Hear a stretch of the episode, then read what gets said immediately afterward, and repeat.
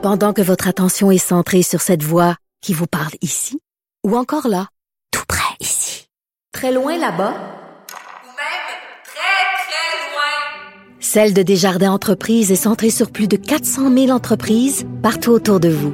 Depuis plus de 120 ans, nos équipes dédiées accompagnent les entrepreneurs d'ici à chaque étape pour qu'ils puissent rester centrés sur ce qui compte, la croissance de leur entreprise. Parce qu'en immobilier, pour être à son affaire, suivez les conseils de nos experts. Via Capital, les courtiers immobiliers qu'on aime référer. Bonne écoute. Ici Ricardo. Et Émilie, marchand d'IGA. On a envie de vous inspirer à bien manger. À moins de 5 la portion. Suffit de repérer les produits valeurs sûres et de les cuisiner avec une de nos recettes. Les valeurs sûres, c'est bien pensé, hein? Bien sûr! Détails sur IGA.net. Cube.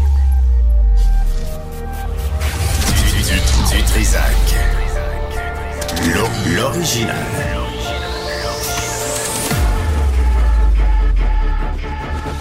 Du Trisac. Votre plaisir coupable. Bonjour tout le monde. Sacre, moi, Richard, il va devenir. Monsieur Martineau!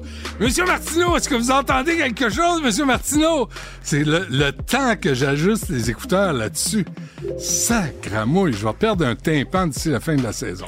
Bref, c'est pas grave, j'en ai deux. Euh, c'est quoi aujourd'hui? On est le mardi 23 janvier. J'espère que vous allez bien. Mme Villeneuve, bonjour. J'espère que vous êtes de bonne humeur. Oui, toujours. Oui, c'est correct. Parce qu'avant moi, tu sais, il y a Alexandre puis Richard. C'est vrai que je- ça peut teinter. eh boy, tu sais, je peux pas être responsable de ça, mais je veux pas subir les conséquences non plus, tu sais. Jamais. OK, Ça parfait. n'arrivera pas. Euh, c'est très bon. On va parler de cette poursuite, poursuite pardon, contre les CHSLD euh, plus tard dans l'émission, contre 118 établissements. Il y a des gens qui sont morts dans les CHSLD. Il y avait aucun gestionnaire. Et là, on demande de l'argent. Moi, je veux savoir euh, pourquoi on ne demande pas aussi le congédiement des gens au CIUS, au CIS, les, gens qui étaient censés gérer, euh, parce que se poursuivre, poursuivre l'État, c'est se poursuivre nous-mêmes. On prend de l'argent, on la prend de nos poches, on le donne là, puis les gens qui sont responsables de la gaffe, finalement, ils sont jamais, sont jamais tenus euh, redevables de rien. Donc, c'est ce qui euh, s'en vient euh, à l'émission. Aussi, il y a un rapport qui sort, le quatrième tome de la fin d'une analyse du soutien à domicile. Comment on gère pas bien ça au Québec? C'est une politique qui remonte à 2003. Ça fait 20 ans. On l'a pas mise à jour et on a besoin de le faire. Aussi, on va euh, parler à la commissaire Castonguay sur le sujet. Mais tout d'abord, euh, je sais pas, des fois, vous vous demandez pourquoi je regarde ça à la télé, pourquoi je regarde euh, une émission de télé ou un documentaire ou une fiction à propos des tueurs en série? Puis si vous allez faire, moi je l'ai fait ce matin, là, une recherche rapide, euh, disons sur nos amis euh, Netflix là, qui investissent jamais au Québec, là. Euh, le nombre de mentions serial killer est aberrant. C'est hallucinant. J'ai juste euh, Night Stalker, j'ai fait ça vite, là. Indian Predator, The Diary of a Serial Killer, Mrs. Serial Killer, Denis Nelson, Mémoire de meurtrier, John Wayne Gacy, un fou furieux, le fils de Sam, Ted Bundy, documentaire fiction, Jeffrey Dahmer, documentaire fiction, L'éventreur de Yorkshire, l'American Psycho, Unabomber, la Rocco Magnotta, Hannibal Lecter. Il y en a 13 à douzaine. Fait que vous avez le choix de l'embarras ou l'embarras du choix, choisissez ça. Alors moi, la question que je pose à Gilles Chamberlain, qui est psychiatre à l'Institut Philippe Pinel, euh, Monsieur Chamberlain, bonjour. Bonjour. Pourquoi, euh, en- en regardez-vous, vous, des, des, des trucs de tueurs en série? Euh, non. Je peux, hein, si tu travailles dans un Tim Hortons, tu manges pas des beignes le soir. C'est un, peu ça. Euh, puis, puis déjà, ben, j'ai participé à quelques émissions dans, dans, dans, dans, dans, dans tout ça. Fait que non, non, j'ai... Vous avez votre dose. Mais pourquoi les, maintenant. pourquoi, Gilles, les, les gens regardent ça? Ben, c'est un peu une fascination. On s'est posé beaucoup la question, je comparais ça, pourquoi les gens arrêtent quand il y a un accident pour regarder l'accident? On sait, là, ça peut même bloquer la circulation en sens opposé. Fait que ça, ça, ça bloque les deux côtés. Euh, il y a plusieurs hypothèses là-dessus, mais une des principales, c'est une chance que c'est pas moi. On a une espèce de fascination pour voir ce qui peut arriver. On, est comme tout d'un coup mis, euh, mis devant le fait que la vie peut arrêter d'un coup sec. Euh, on se pose jamais cette question-là. Et, là, on le voit. Euh, et là, on le voit qu'on constate que que, que, que, que euh, ça, nous ramène à la réalité de base. C'est pas nous, on est chanceux, c'est des affaires qui arrivent. Euh, c'est une curiosité qui est que certains ont qualifié de malsaine, mais, mais en même temps, c'est que ça frappe l'imaginaire. Donc, c'est sûr que de, de voir euh, de, de, de, voir des tueurs en série, de se dire, mon Dieu, ça existe, une chance, c'est pas moi. Euh, J'avais participé à beaucoup d'émissions d'un tueur si proche. C'est un, un, peu le même concept. Ça avait fasciné les gens parce que c'était c'était des proches qui tuaient d'autres personnes, puis personne ne pouvait s'en douter. je me souviens, l'émission finissait, toute la série finissait par si ça vous arrivait, sauriez-vous le détecter? Puis la plupart du temps, c'était non. Fait qu'il y a une espèce de fascination que la réalité est pas comme on se l'imagine. On vit un petit peu dans le déni de certaines choses, et là, on est confronté à ça. Allô, l'empathie, hein? allô la compassion on regarde pas ça non plus pour euh, pour, pour ressentir ce que les victimes ressentent. Malheureusement on parle le, nom des tueurs en série on s'en souvient le nom de leurs victimes on les oublie. Absolument Absolument, absolument. C'est, justement ces gens-là nous fascinent. On parlait de Rocco Magnotta. Euh, moi, j'étais fasciné de comment ce, ce, ce, procès-là a, a, a, mobilisé les gens. La, la, la salle était pleine. Euh, cette personne-là, c'était une vedette qui avait ses fans qui venaient voir le procès. Euh, ça aussi, c'est un peu difficile à expliquer. C'est fascinant le magnétisme et l'attraction que ces gens-là peuvent avoir. Mais c'est tellement euh, morbide. Puis d'ailleurs, un tueur en série, je suis allé voir la définition, c'est une personne qui assassine trois personnes ou plus, euh, puis ça se déroule sur plus d'un mois.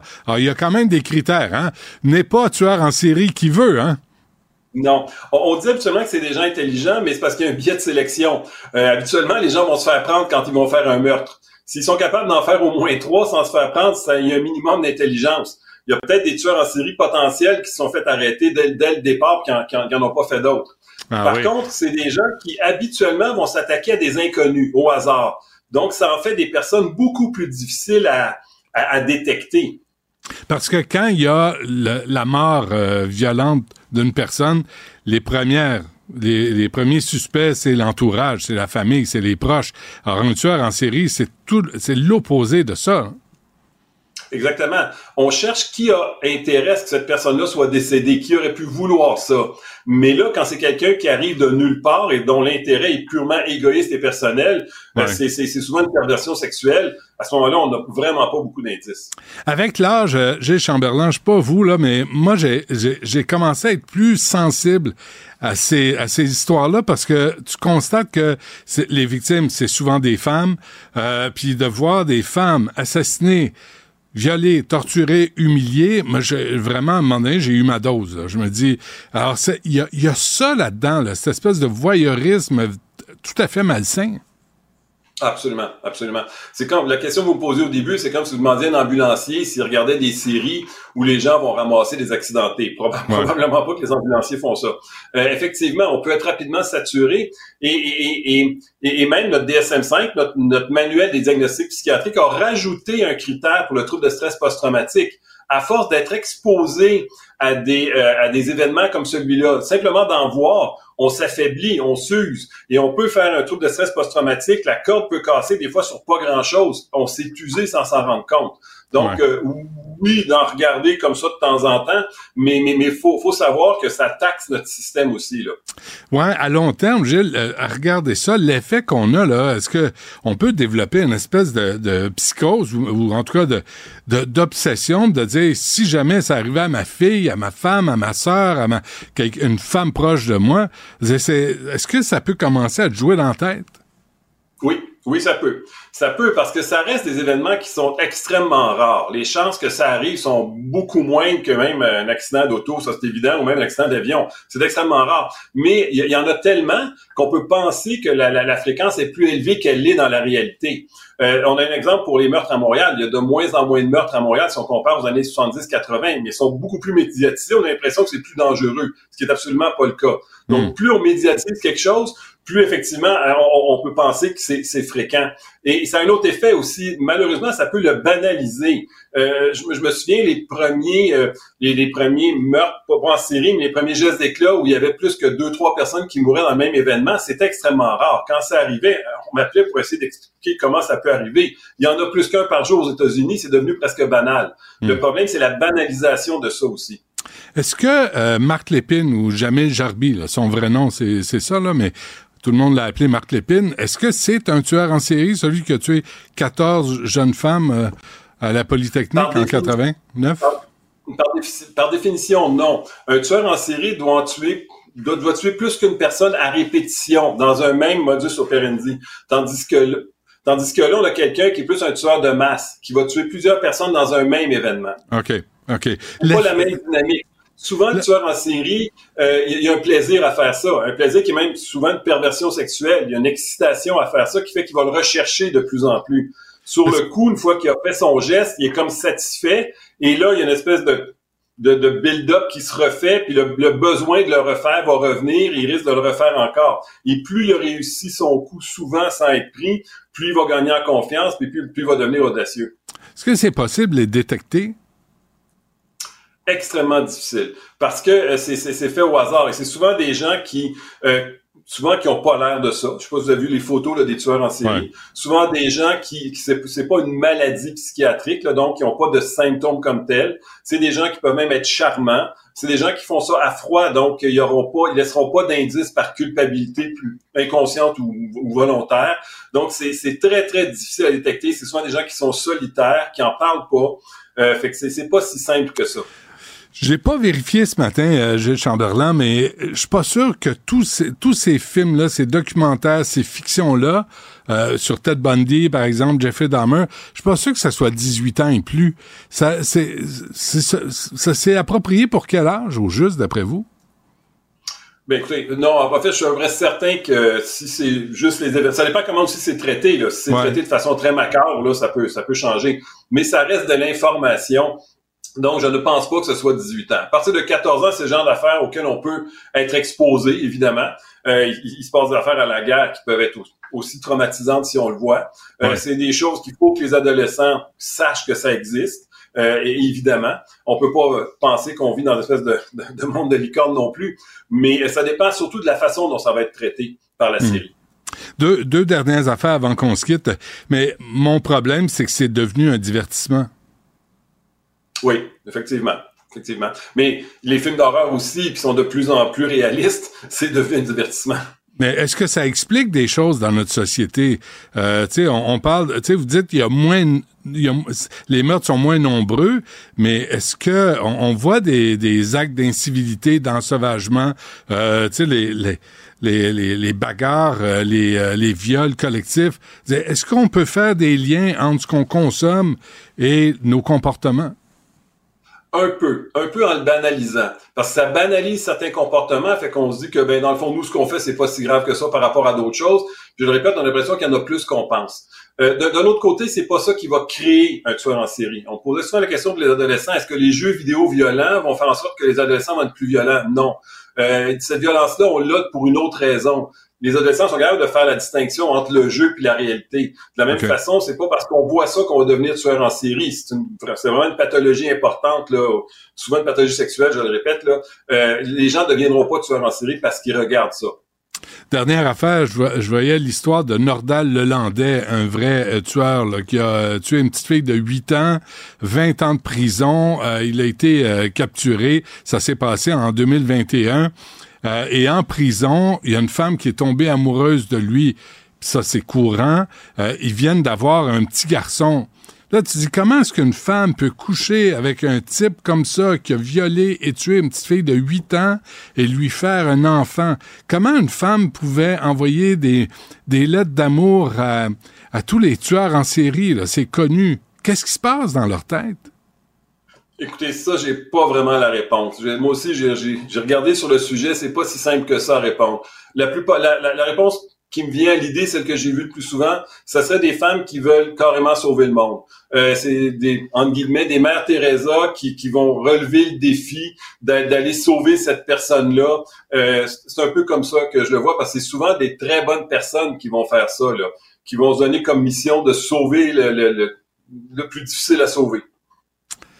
C'est euh, extraordinaire. Avoir une relation sexuelle avec un homme qui a violé une petite fille de 8 ans et qui l'a tuée, moi, c'était, moi, une marche que je suis pas capable de, de prendre. je, je, je la comprends pas, celle-là.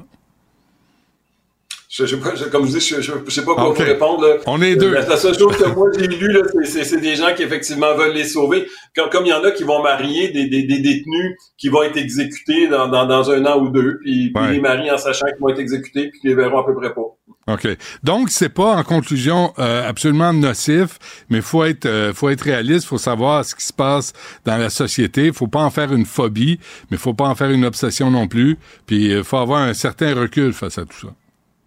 Exactement. Puis la curiosité qu'on peut avoir pour ça, elle n'est pas nécessairement morbide. C'est une curiosité qu'on a tout le monde un peu.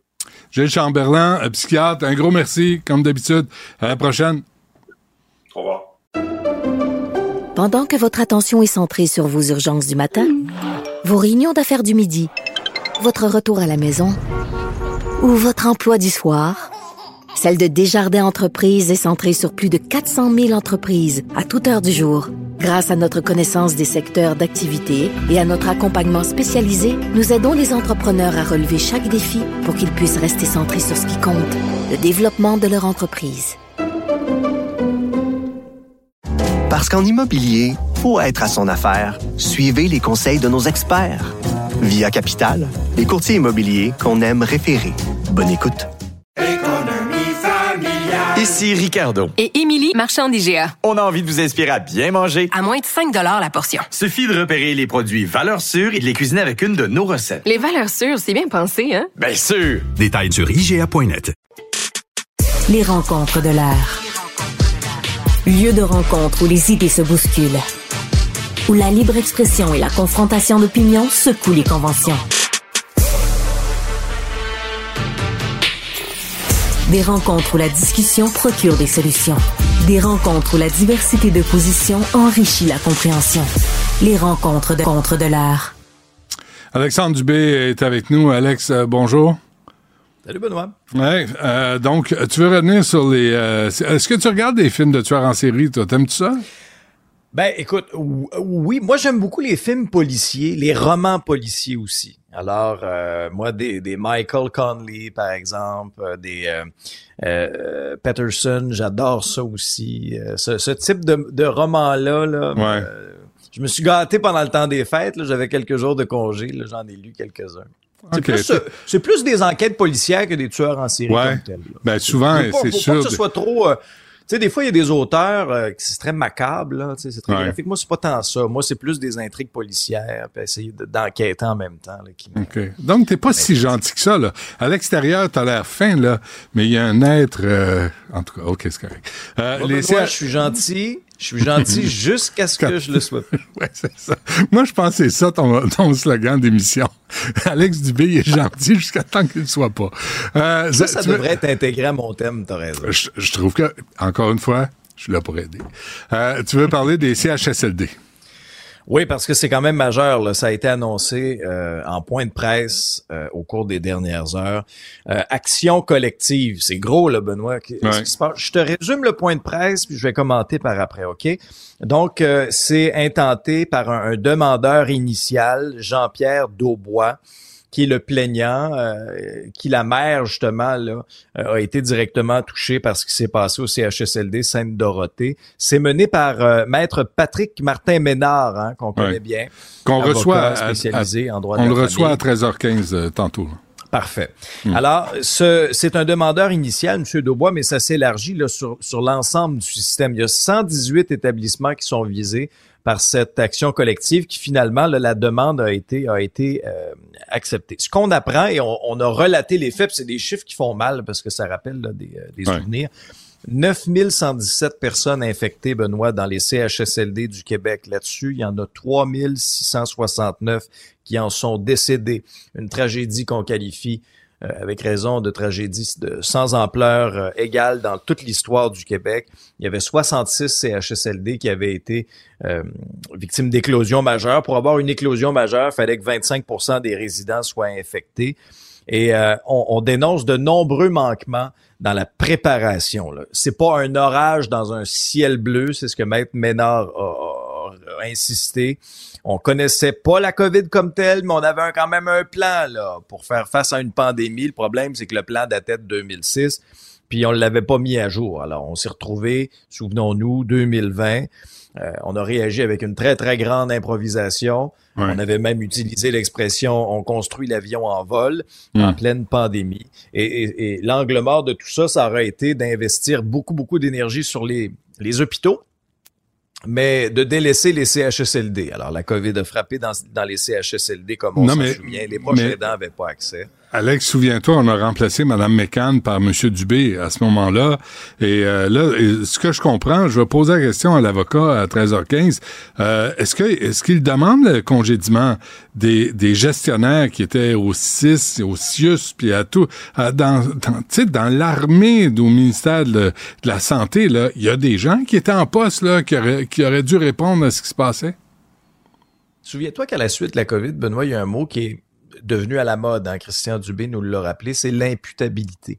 Ouais. Alors ta question, elle est très, très, très pertinente. Puis moi, ce qui me choquait aussi dans le récit que faisait entre autres l'homme, M. Daubois, euh, il disait l'éclosion initiale, ce qu'il a su là, à l'intérieur de, de cet établissement-là, c'est que deux employés pensant en tout cas être malades, se sentaient pas bien, vont voir leur gestionnaire. On peut-tu prendre congé, boss? Non, vous pouvez pas prendre congé. Retournez travailler, sinon vous allez avoir des, euh, des mesures disciplinaires.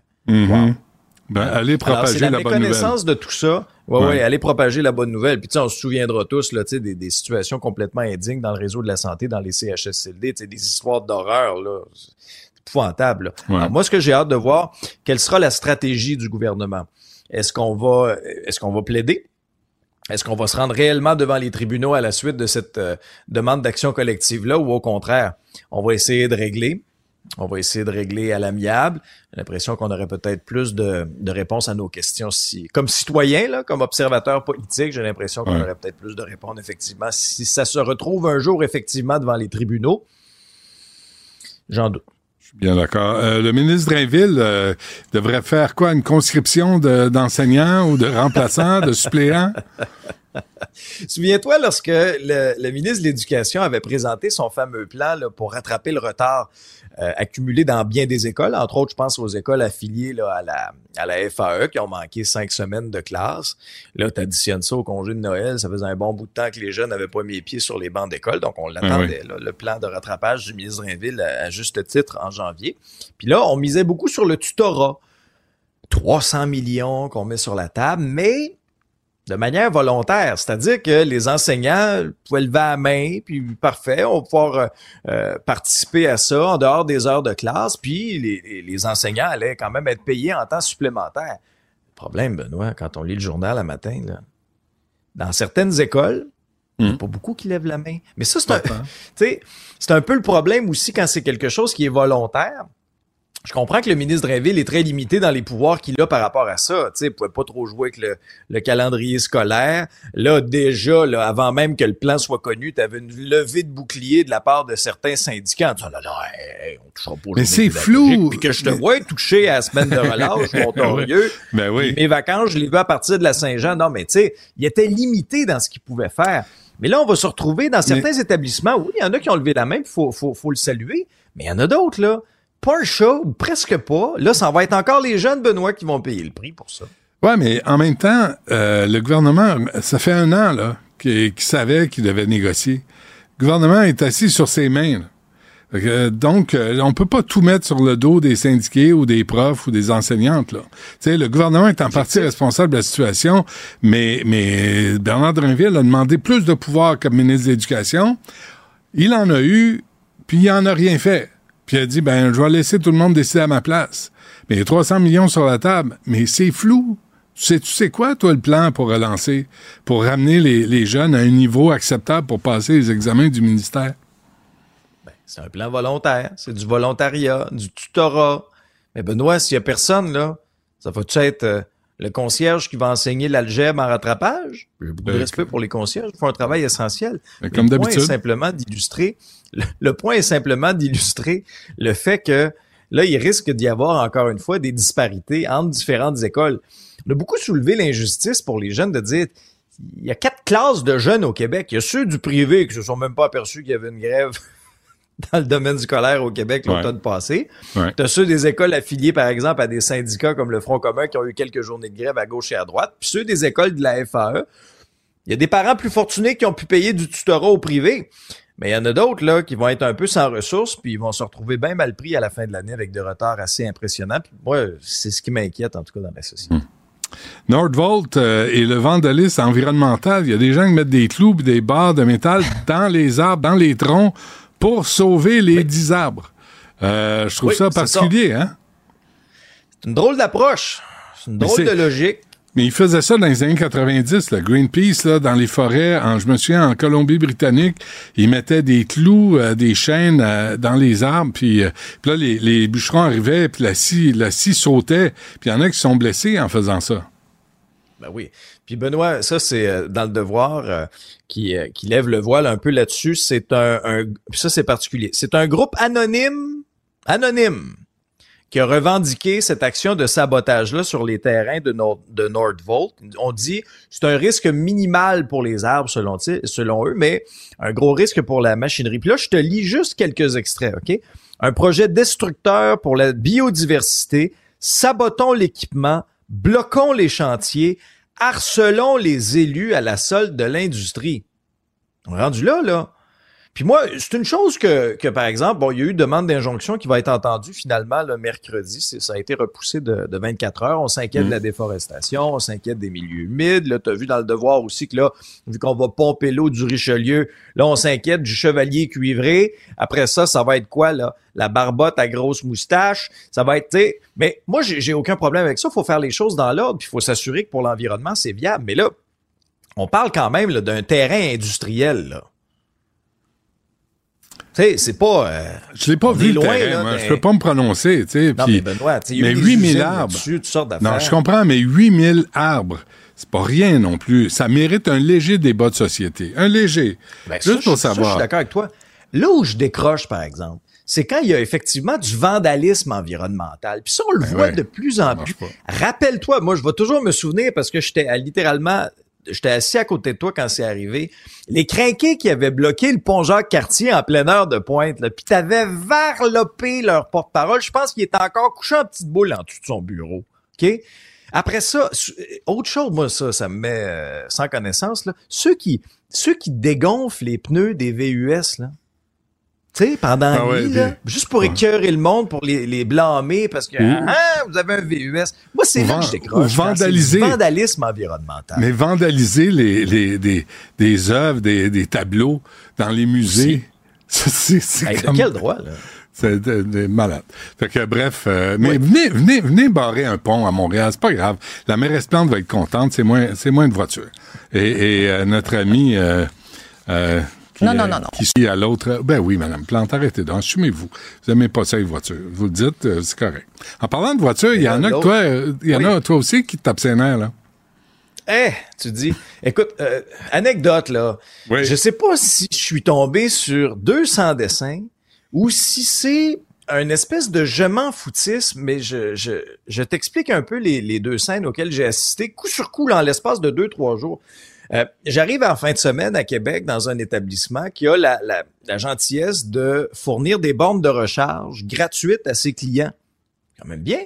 Alors, t'arrives là, le pistolet de recharge traîne dans le banc de neige. C'était trop demandé là, pour la personne de juste le raccrocher. Là, je, je le replace. Là, je me dis, bon, ça doit être un acte isolé. Lundi matin, je viens pour enregistrer l'épisode à Cube. Juste en face de la station, qu'est-ce que je vois pas? Encore une fois, le pistolet d'une borne de recharge, cette fois-là, c'était du circuit électrique, qui traîne dans le slush. Puis là, tu te dis, ça se peut pas, faut- faut- ça se peut pas être innocent de même puis négligent comme ça. Imaginez deux secondes, là, vous allez à la station d'essence, OK? Là, vous faites le plein là, de votre véhicule, là, puis vous laissez le pistolet là, puis vous Ouais. sacrez votre cap. Ouais. En sac, moi, je m'en vais. Ouais. Ça se peut pas. Alors oui, il y a encore énormément de sensibilisation. J'aime pas utiliser le mot éducation, là, je trouve que ça fait un civisme, de civisme Juste un peu. du, oui, du civisme. Tu sais, on a, on, on- aura beau là, il y a des institutions qui, tu sais, qui nous, qui, qui font des belles installations pour les véhicules Ouais. électriques. Puis il va en avoir Ouais. de plus en plus les véhicules électriques avec la cible du gouvernement là, d'interdire la vente de véhicules à essence d'ici 2035. On s'en va vers là, là. Ouais. Alors, il y a la très grande majorité des électromobilistes, c'est le fun, la relation. On, arrive aux bornes de recharge, on, on discute, on échange. la très grande majorité des gens là sont bien corrects là. Mm, mm. Mais des fois là, là, tu regardes certains là qui font vraiment un manque de civisme ou quoi Ouais. que ce soit, puis là, tu te dis mais voyons donc, c'était si fatigant que ça d'accrocher un pistolet? C'était-tu trop demandant? Ça va-tu Ouais. vous fendre la face de juste, juste le replacer où vous l'avez pris Mais pour tu la personne qui va venir après vous? On parle souvent là de la, Montréal les salles, puis oui, euh, on ramasse pas les vidanges. C'est vrai qu'on nettoie pas, mais il y a toujours bien quelqu'un de le cochon qui jette ses cochonneries à terre, sais, ou qui Ben met oui. ses vidanges n'importe quand, n'importe où. Tu sais, le civisme, ça s'applique à tout le monde. Là, on tient la, l'administration plante responsable de tout ça, mais à la base, le citoyen qui sait pas vivre ou la, ou la cochonne qui jette ses affaires par la fenêtre de son char, on est tous un peu responsables de l'état des choses. Ben, t'as tellement raison. Puis, moi, te le dire, ça va pas en s'améliorer. Parfait. Hey, les, décourageant. les- les voitures électriques savent pas vivre. J'ai mon voyage. Ça, vraiment, après, après ça, là, tu sais, c'est la guerre civile. Il y a des colons partout, hein? De toute évidence. Euh, merci, Alexandre. À demain. Pendant que votre attention est centrée sur vos urgences du matin, vos réunions d'affaires du midi, votre retour à la maison ou votre emploi du soir, celle de Desjardins Entreprises est centrée sur plus de 400 000 entreprises à toute heure du jour. Grâce à notre connaissance des secteurs d'activité et à notre accompagnement spécialisé, nous aidons les entrepreneurs à relever chaque défi pour qu'ils puissent rester centrés sur ce qui compte, le développement de leur entreprise. Parce qu'en immobilier, pour être à son affaire, suivez les conseils de nos experts. Via Capital, les courtiers immobiliers qu'on aime référer. Bonne écoute.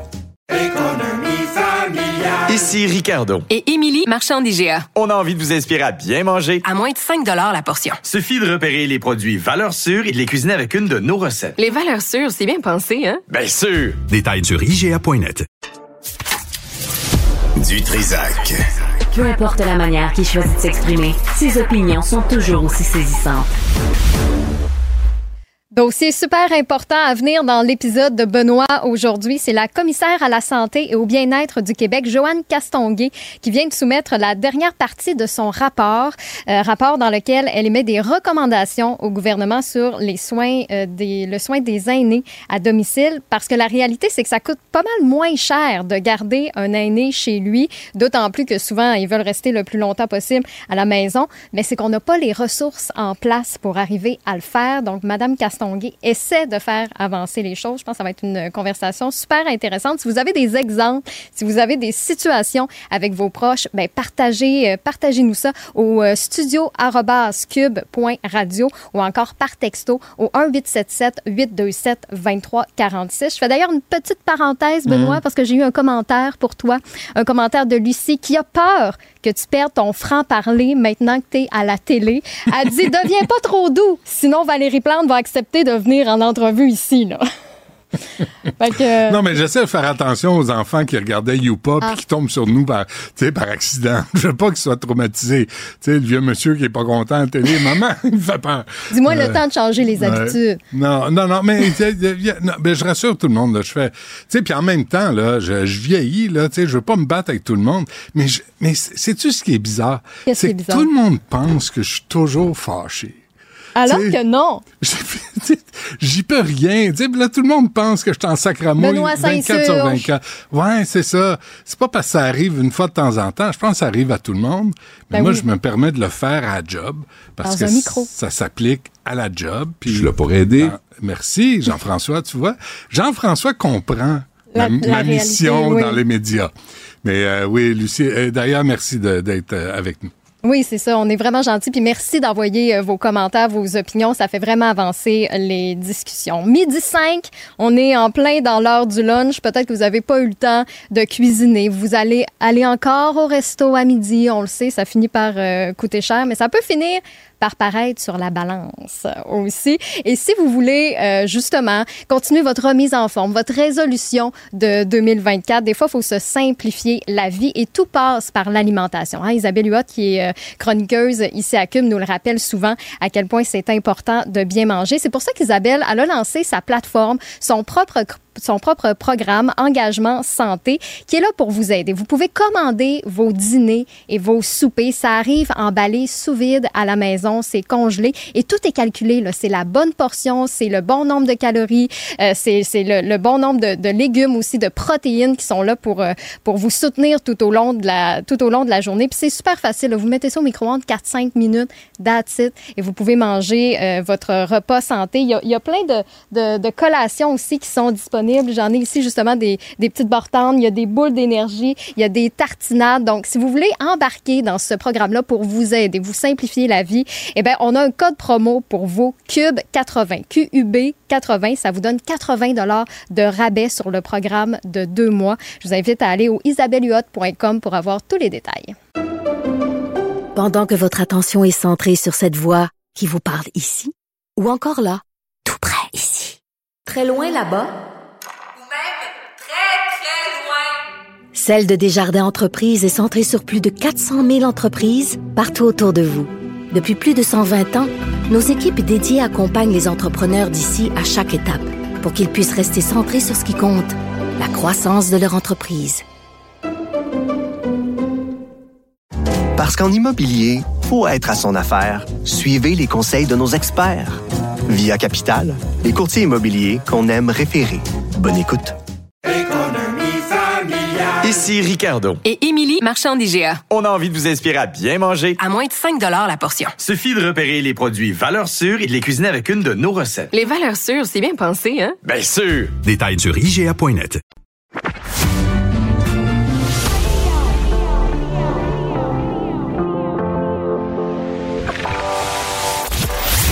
Il, il cuisine, il talonne, il questionne pour obtenir les vraies réponses.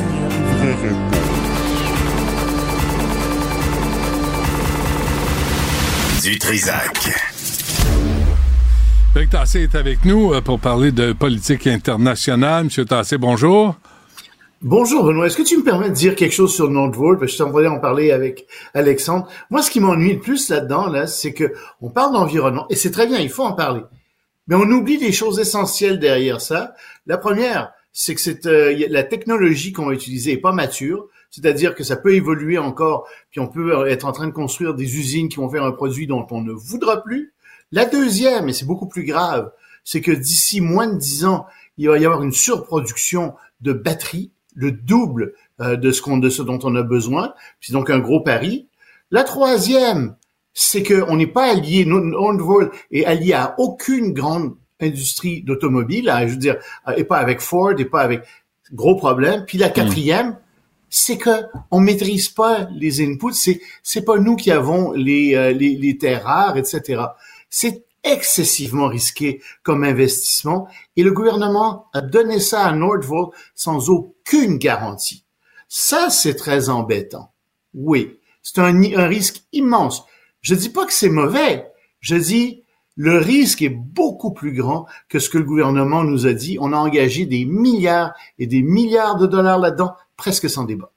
Excuse-moi, Loïc, euh, Pierre Fitzgibbon est sur la 2 et il voudrait te parler, s'il te plaît, après l'émission. Avec grand plaisir. Là, là, là, Loïc, c'est moi qui décide. Oh, c'est moi, c'est moi qui vais la chasse avec mes amis, puis c'est moi qui décide. Oui, oui, c'est ça. Puis ça fait pas mon affaire, C'est lui le canard. Il, va, il, il, sait pas, mais c'est lui le canard là-dedans. oh, oh, OK. Vous allez le ressort avec lui. Euh, la guerre euh, s'intensifie dans le... D'abord, excuse-moi, il faut commencer avec ton ami Trump, là. C'est ce soir, New Hampshire, ça va pas mal se régler là, là. Hein, ben, notre ami commun, Trump. Ben, c'est notre ami commun. Puis, oui. euh, ben oui, j'aurais aimé ça y être. Euh, effectivement, ça, ça doit être très amusant. Ah, non, oui, mais hein. euh, ce qui est très important au New Hampshire, c'est que c'est quand même diversifié comme État. Et les électeurs indépendants ont le droit d'aller voter ici. Il n'y a pas juste des républicains, des gens qui disent bah moi je sais pas si je veux voter républicain, ça, ont le droit d'aller à ces assemblées-là, ont le droit de voter pour Nikki Haley ou pourtant. Donc, ça donne un portrait de la situation beaucoup plus intéressant et tout le monde se demande ce que Nikki, tout le monde pense qu'elle va perdre. presque tout le monde. Je veux dire, ça serait absolument incroyable qu'elle l'emporte. Ce serait vraiment un dur coup à Trump. C'est pas ce que montrent les sondages. La question, c'est combien elle va perdre, etc. Mhm. et, et donc, c'est ça qu'on surveille ce soir parce que ça va donner une indication sur le vote. Et encore une fois, c'est, c'est- cette histoire de primaire, c'est aussi, c'est pas juste pour choisir un candidat, c'est aussi une formidable machine de marketing, j'allais dire de propagande. Ce que ça sert à faire, c'est à mousser l'intérêt des électeurs, à faire en sorte que les gens soient veuillent voter euh, pour euh, pour un candidat. Et ça marche. Hein? Trump augmente c'est dans, dans dans les intentions de vote. Il est à 5, 6% de plus que Biden. Donc ça marche très très fort en ce moment. Ça, faut aussi voir que il y a ça derrière, ce qui se passe au New Hampshire. Mais on le suit ce soir avec avec intérêt. Mais c'est à 4 heures de route, là. On aurait pu y aller aujourd'hui. S'il n'y avait pas fait si frette de, bon, tu sais, qu'il Ah, fasse ça. c'est ça. Ouais. Moi, moi, ça Moi, marche pas. j'aurais bien été. euh, Ah écoute, oui, je hein. comprends pas d'ailleurs pourquoi Cube nous a pas offert de, de faire une émission spéciale là-bas au Ben New oui. J'aurais Ben été oui. avec grand plaisir. hein. Euh, On va- faudra on en va- parler au patron. Là. Oui, on va en parler tantôt, mais tu sais, comme ça se règle ce Ouais. soir. Puis après, ben, puis, je te signale, il y a des élections à Washington en novembre prochain. Hein. Moi, Ouais, je suis disponible pour être là-bas aussi. euh. Super, c'est noté. Euh, a- ah, t'as un appel sur la 2 aussi, là. T'as M. Gagné qui va te parler. Bon, euh, la guerre s'intensifie dans le sud de Gaza. Oui, une euh, guerre qui s'intensifie énormément. Il y a euh, une ville là-bas, Khan Yunis, qui, qui est la, grande ville là-bas, et, et, c'est l'armée israélienne assiège cette ville-là. Euh, elle se rapproche de l'hôpital, évidemment, qui est là en plus, parce que l'armée israélienne aime bien prendre pour cible les hôpitaux, supposément parce que, enfin, moi, je suis pas convaincu que ça, qu'il y a des, des, des centres euh, de commandement du Hamas en dessous, mais et, et- et donc, ils ont perdu beaucoup de soldats. Et il y a des statistiques qui sont sorties. C'est pour ça que j'en parle aussi. Des statistiques très intéressantes. Les Israéliens disent, écoutez, grosso modo, on est arrivé à éliminer euh, les deux tiers euh, des, euh, des, des combattants du Hamas. Euh, il y en a une bonne partie qui a été tuée. On a fait quelques prisonniers. Il y a beaucoup de blessés aussi. C'est des gens qui ont été blessés au bas du corps. On imagine que c'est les jambes, mais ça peut être autre chose. Et donc, euh, ils sont plus en mesure de combattre. Donc, euh, il en reste à peu près 10 000 euh, qu'il faut éliminer. Mais en plus, il y a 10 000 combattants du djihad islamique qui sont parmi les habitants du de, de Gaza. On ne sait pas exactement où ils sont. Et en, en ce moment, ce qu'on regarde, c'est qu'on se dit, oui, mais vous avez attrapé beaucoup de gens, vous avez tué beaucoup de combattants du Hamas au début de la guerre, mais plus les mois passent, moins vous en tuez, puis vous êtes en train d'occuper tout le territoire de Gaza et vous n'êtes pas parvenu à libérer les otages. Vous les avez même pas trouvés. Ben là, il y a attends, plus centaine d'otages qui sont là. Tu, tu vas pas blâmer. Enfin, faire libérer. Tu vas pas Non, blâmer non, non, non, Israël parce que les, crapules crinqués religieux du Hamas gardent les otages. Je veux dire, c'est eux autres là, qui doivent libérer Ce que les je dis, c'est, otages. Ce que je dis, c'est, regardons ce qui se passe. C'est pas drôle en ce moment de voir qu'on n'arrive pas à mettre la main sur ces gens-là. Et tu sais, il y a des prisonniers qui ont été faits, mais le haut commandement du Hamas est intact. C'est pas moi qui le dis, c'est l'armée israélienne qui dit ça. On n'arrive pas à mettre la main dessus. On ne sait pas où ils sont. On n'arrive pas donc à les neutraliser. Au Qatar, Il y en a une partie qui est au Qatar, Qatar. mais il y en a qui sont sur le terrain aussi, et on Hmm. n'arrive pas à les avoir. Où sont-ils exactement? Et Dans ça, un ça pose vraiment une un gros école. problème. Sont dans une école, un hôpital, Mm. un- une garderie. Je pense que les écoles sont fermées. Je veux pas Ah te-. Je pense que les écoles sont fermées depuis quelques mois. euh, oui, oui. Bon, on, on continue Mais à bon, chercher. donc non, c'est ça, c'est- des combats très très violents dans le sud en ce moment. Mm. Et euh, Israël essaie donc euh, de mettre la main euh, sur les dirigeants du Hamas. Ils y arrivent pas. Essaie de, déter- de savoir où sont les otages euh, qui sont euh, qui manquent en plus d'une centaine. Les agriculteurs français, les camionneurs allemands, les manifestations se multiplient en Europe. hein. Ah oui, oui, puis en, en Europe, les agriculteurs sont vraiment pas contents en ce moment, particulièrement en France, parce que ce qui arrive, c'est que d'abord, il y a 20% des agriculteurs depuis 10 ans qui ont quitté, ou 10%, pardon, c'est 100 000, qui ont quitté euh, l'agriculture, euh, des fermes donc qui ont fermé, 100 000 fermes qui ont fermé depuis euh, 10 ans, et on pense que dans les 10 prochaines années, il y en a 200 000 qui risquent de fermer, il y a personne qui veut reprendre des fermes, donc les agriculteurs sont très mécontents de ça d'abord. Deuxièmement, il faut jamais oublier, la France est une grande puissance agricole aussi. Autre problème, on paie plus le diesel maintenant, Euh, le diesel spécial qui est utilisé pour la machinerie agricole parce que ça pollue beaucoup. Euh, ce sont des, des, des- ce sont des, des des, des frais qui s'ajoutent. Donc et les agriculteurs disent oui mais avant ça vous nous subventionnez pour ça. Maintenant vous voulez plus nous subventionner on a des gros problèmes. Puis en plus vous laissez rentrer à pleine porte des poulets, euh, vous laissez rentrer à, porte, à, pleine porte des canards, vous laissez rentrer à pleine porte toutes sortes de, de produits agricoles qui viennent de l'extérieur. Et donc, à partir de ce moment-là, nous, on n'arrive pas à concurrencer ces gens-là parce que vous nous imposez trop de règles. Puis, il y a l'Union européenne qui impose toutes sortes de règles environnementales. Ben oui. On est Ben pour. Mais imposer ça aussi à nos concurrents, aux gens, Ben oui. aux poulets qui viennent du Brésil, etc. Alors, c'est pas le cas. Donc, ils sont vraiment mécontents. Ils bloquent un certain nombre de rues. Et le prochain objectif, c'est Paris. Euh, ils veulent rentrer dans Paris et paralyser Paris. Et il y a les grandes élections européennes qui arrivent dans six mois. Et ils se positionnent pour ça aussi, les agriculteurs. Alors, en ce moment, c'est pas trop grave parce que on est en période, si tu veux, de, de, de, de dormance euh, dans le Nord, en tout cas. On n'en est pas, ici, on s'aime pas encore, c'est l'hiver, mais ils sont mieux d'essayer de régler ça. Et c'est euh, le premier grand défi euh, du nouveau premier ministre français. On va voir comment il euh, arrive à gérer ça. Très bien. On se laisse là-dessus. Loïc Tassé, merci. À demain. Salut, Benoît. Pendant que votre attention est centrée sur cette voix qui vous parle ici, ou encore là, tout près ici, très loin là-bas, Ou même très, très loin. Celle de Desjardins Entreprises est centrée sur plus de 400 000 entreprises partout autour de vous. Depuis plus de 120 ans, nos équipes dédiées accompagnent les entrepreneurs d'ici à chaque étape pour qu'ils puissent rester centrés sur ce qui compte, la croissance de leur entreprise. Parce qu'en immobilier, pour être à son affaire, suivez les conseils de nos experts. Via Capital, les courtiers immobiliers qu'on aime référer. Bonne écoute. Ici Ricardo. Et Émilie, marchand d'IGA. On a envie de vous inspirer à bien manger. À moins de 5 la portion. Suffit de repérer les produits valeurs sûres et de les cuisiner avec une de nos recettes. Les valeurs sûres, c'est bien pensé, hein? Bien sûr! Détails sur IGA.net. Du Trisac. Il n'a peur de rien, sauf peut-être des qu'on orange. La rencontre Martino du Trisac. Ah, ça, ça regarde mal. Ça regarde mal. Il commente l'actualité dans le calme et la sérénité. Arrête de te plaindre, arrête de chialer. Une génération de flambous, de mollassons. Des propos sérieux et réfléchis. Tu me niaises-tu? Ben oui. Brut de bouche. La sagesse en bouteille. Tu sais, Richard, on parle souvent des deux solitudes. Hein? Puis hier, Sophie me parlait de, tu sais, des, des Montréalais, des Québécois qui savent pas c'est qui Carl Tremblay. Puis tu te souviens, au Frontières, on avait fait l'exercice, j'étais allé dans Sainte-Anne-de-Bellevue. Oui. À l'université, je me souviens plus laquelle. T'avais t'avais une photo de Véro, Non, j'avais une panoplie, Michel Tremblay, Véronique Cloutier. Guillaume Lepage. En, en classe à l'université. Puis écoute, les criquets, mon ami, là. Il n'y avait aucune idée c'était qui. Aucune maudite idée. Aujourd'hui, c'est l'inverse. Norman Jewison, euh, Jewison est mort, 97 ans. Et euh, pas un mot dans les médias euh, québécois, je comprends. Mais quand on va C'est faire... vrai? Quand, zéro. J'ai regardé ce Écoute, matin, là, fais la nomenclature de ses films. Ce gars-là a été hyper important pour le cinéma américain. Là. Vraiment, là. Et la société américaine, Ben oui. c'est un Canadien. Euh, juste, euh, je vais juste en citer une couple. Là. 1965, le Kid de Cincinnati, Cincinnati Kid avec Paul Newman.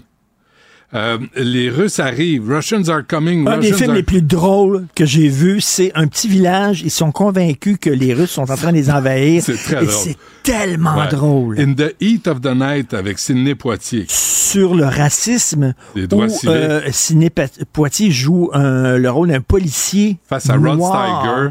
qui doit travailler avec un policier du sud des États-Unis qui est blanc, qui est hyper Raciste. raciste. Ouais. Et il l'appelle tout le temps « Hey boy, hey boy » ou quelque chose comme ça. Puis là, il dit « You call me Mr. Tibbs Yeah, yeah, yeah, that's right. C'était excellent, Ça, ça. c'était bon. Puis, tu sais, sur l'affirmation euh, des Noirs, puis c'est Norman Jewison qui a, qui a réalisé ce film-là, euh, de Thomas Crown Affair avec Steve McQueen. La scène la plus érotique du cinéma américain où ils jouent aux échecs les deux.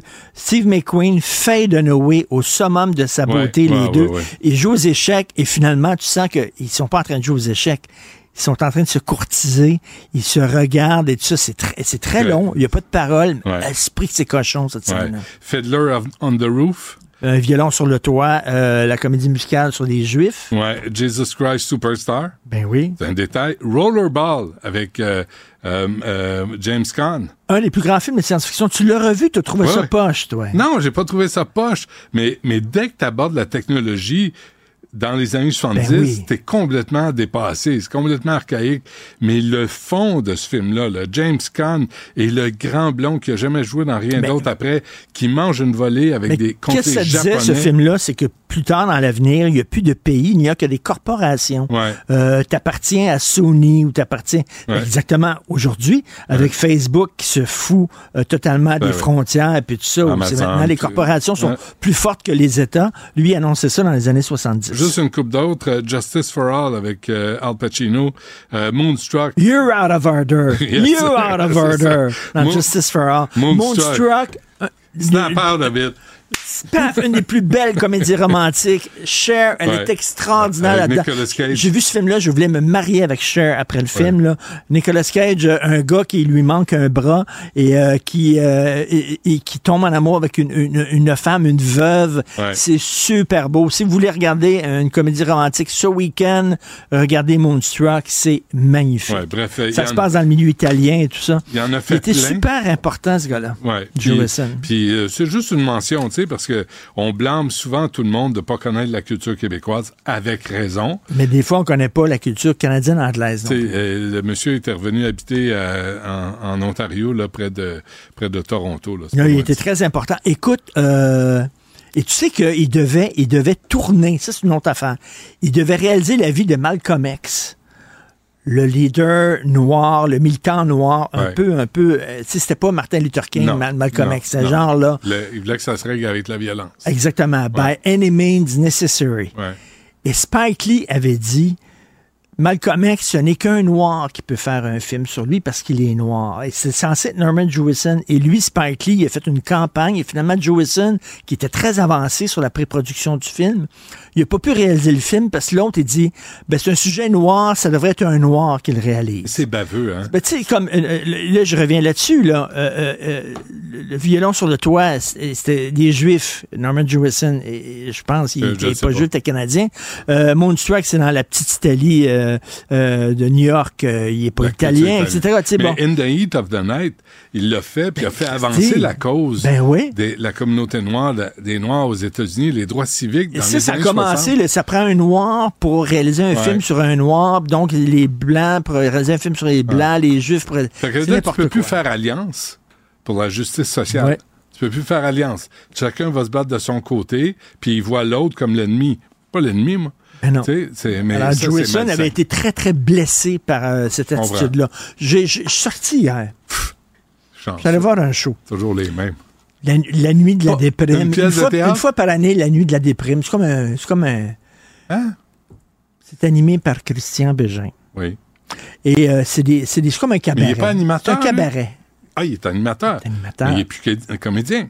Ben oui, il- non, il vole la, la job des animateurs. Ben là, pas correct. Et ben non, il l'avait dit. Tu sais qu'il s'en quand on lui fait cette joke-là. hein. Moi, je lui ai fait une fois, quand j'étais allé à la, la- la messe, euh, de- de- tout le monde à la messe, je sais pas trop, il y a du monde à la messe, puis je dis, euh, est-ce que t'es comédien ce soir ou t'es animateur? Parce que là, faut que tu décides. Oh, hey, là, là, faut arrêter avec ces blagues-là. Parce qu'il avait dit, il était pas content que euh, Stéphane Rousseau joue dans un film de Denis Arcand. Il dit, Ouais. c'est un humoriste, c'est pas un comédien. Moi, j'ai étudié pour être comédien et lui prend la job des comédiens, alors que lui, est-ce qu'il est chef? Christian Bégin? Non, mais en tout cas, bref. Bref, c'est animé par Christian Bégin, puis c'est comme un cabaret. Il y, a, il y a plein de chanteurs et de chanteuses qui chantent des chansons déprimantes, comme des chansons de Jacques Brel, puis tout ça, bon, chansons déprimantes. Et là, il y avait une drague. Arrive un gars qui fait du lip sync, j'aurais pu le faire, donne-moi une robe, je me mets du rouge à lèvres, puis je fais du lip sync sur scène. Je suis capable de faire ça. Hum. Fait que, et là, rases la barbe, par exemple. tu une fois au chalet, entre sinon ta femme. Et là, et- des mouvements très exagérés. Je cherche les photos. Des de mouvements ça. très exagérés de, de, de filles hystériques, un Ouais. peu exaltées. Puis, tu- Ouais. puis là, il court d'un banc, puis il court de l'autre. Puis là, il est là, il se pampe. puis- donc comment il courait.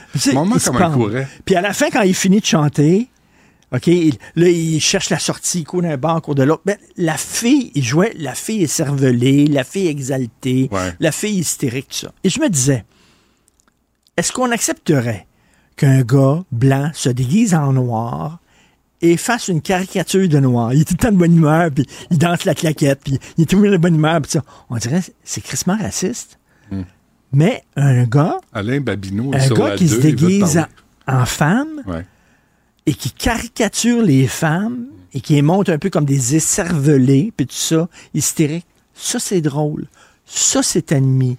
ça c'est cool. Moi, j'ai pas de trouble avec ça si on est capable de faire l'inverse, si on est capable de le faire avec tout le monde. Euh, mais, mais effectivement, quand c'est les Mais- femmes, quand c'est des femmes, tout est permis.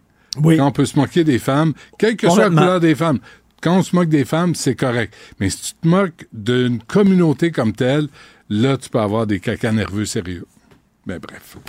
Non, non, mais je, je me posais la question comme ça. est-ce que? Christian Bégin était bon? Il a été tellement odieux envers moi quand je suis allé à euh, du monde à la messe Ah la dernière fois. Il, a tellement, il s'est comporté de façon tellement odieuse que tu me permettras de rester sur mon camp à moi. Qu'est-ce qu'il dit? Je l'ai pas vu.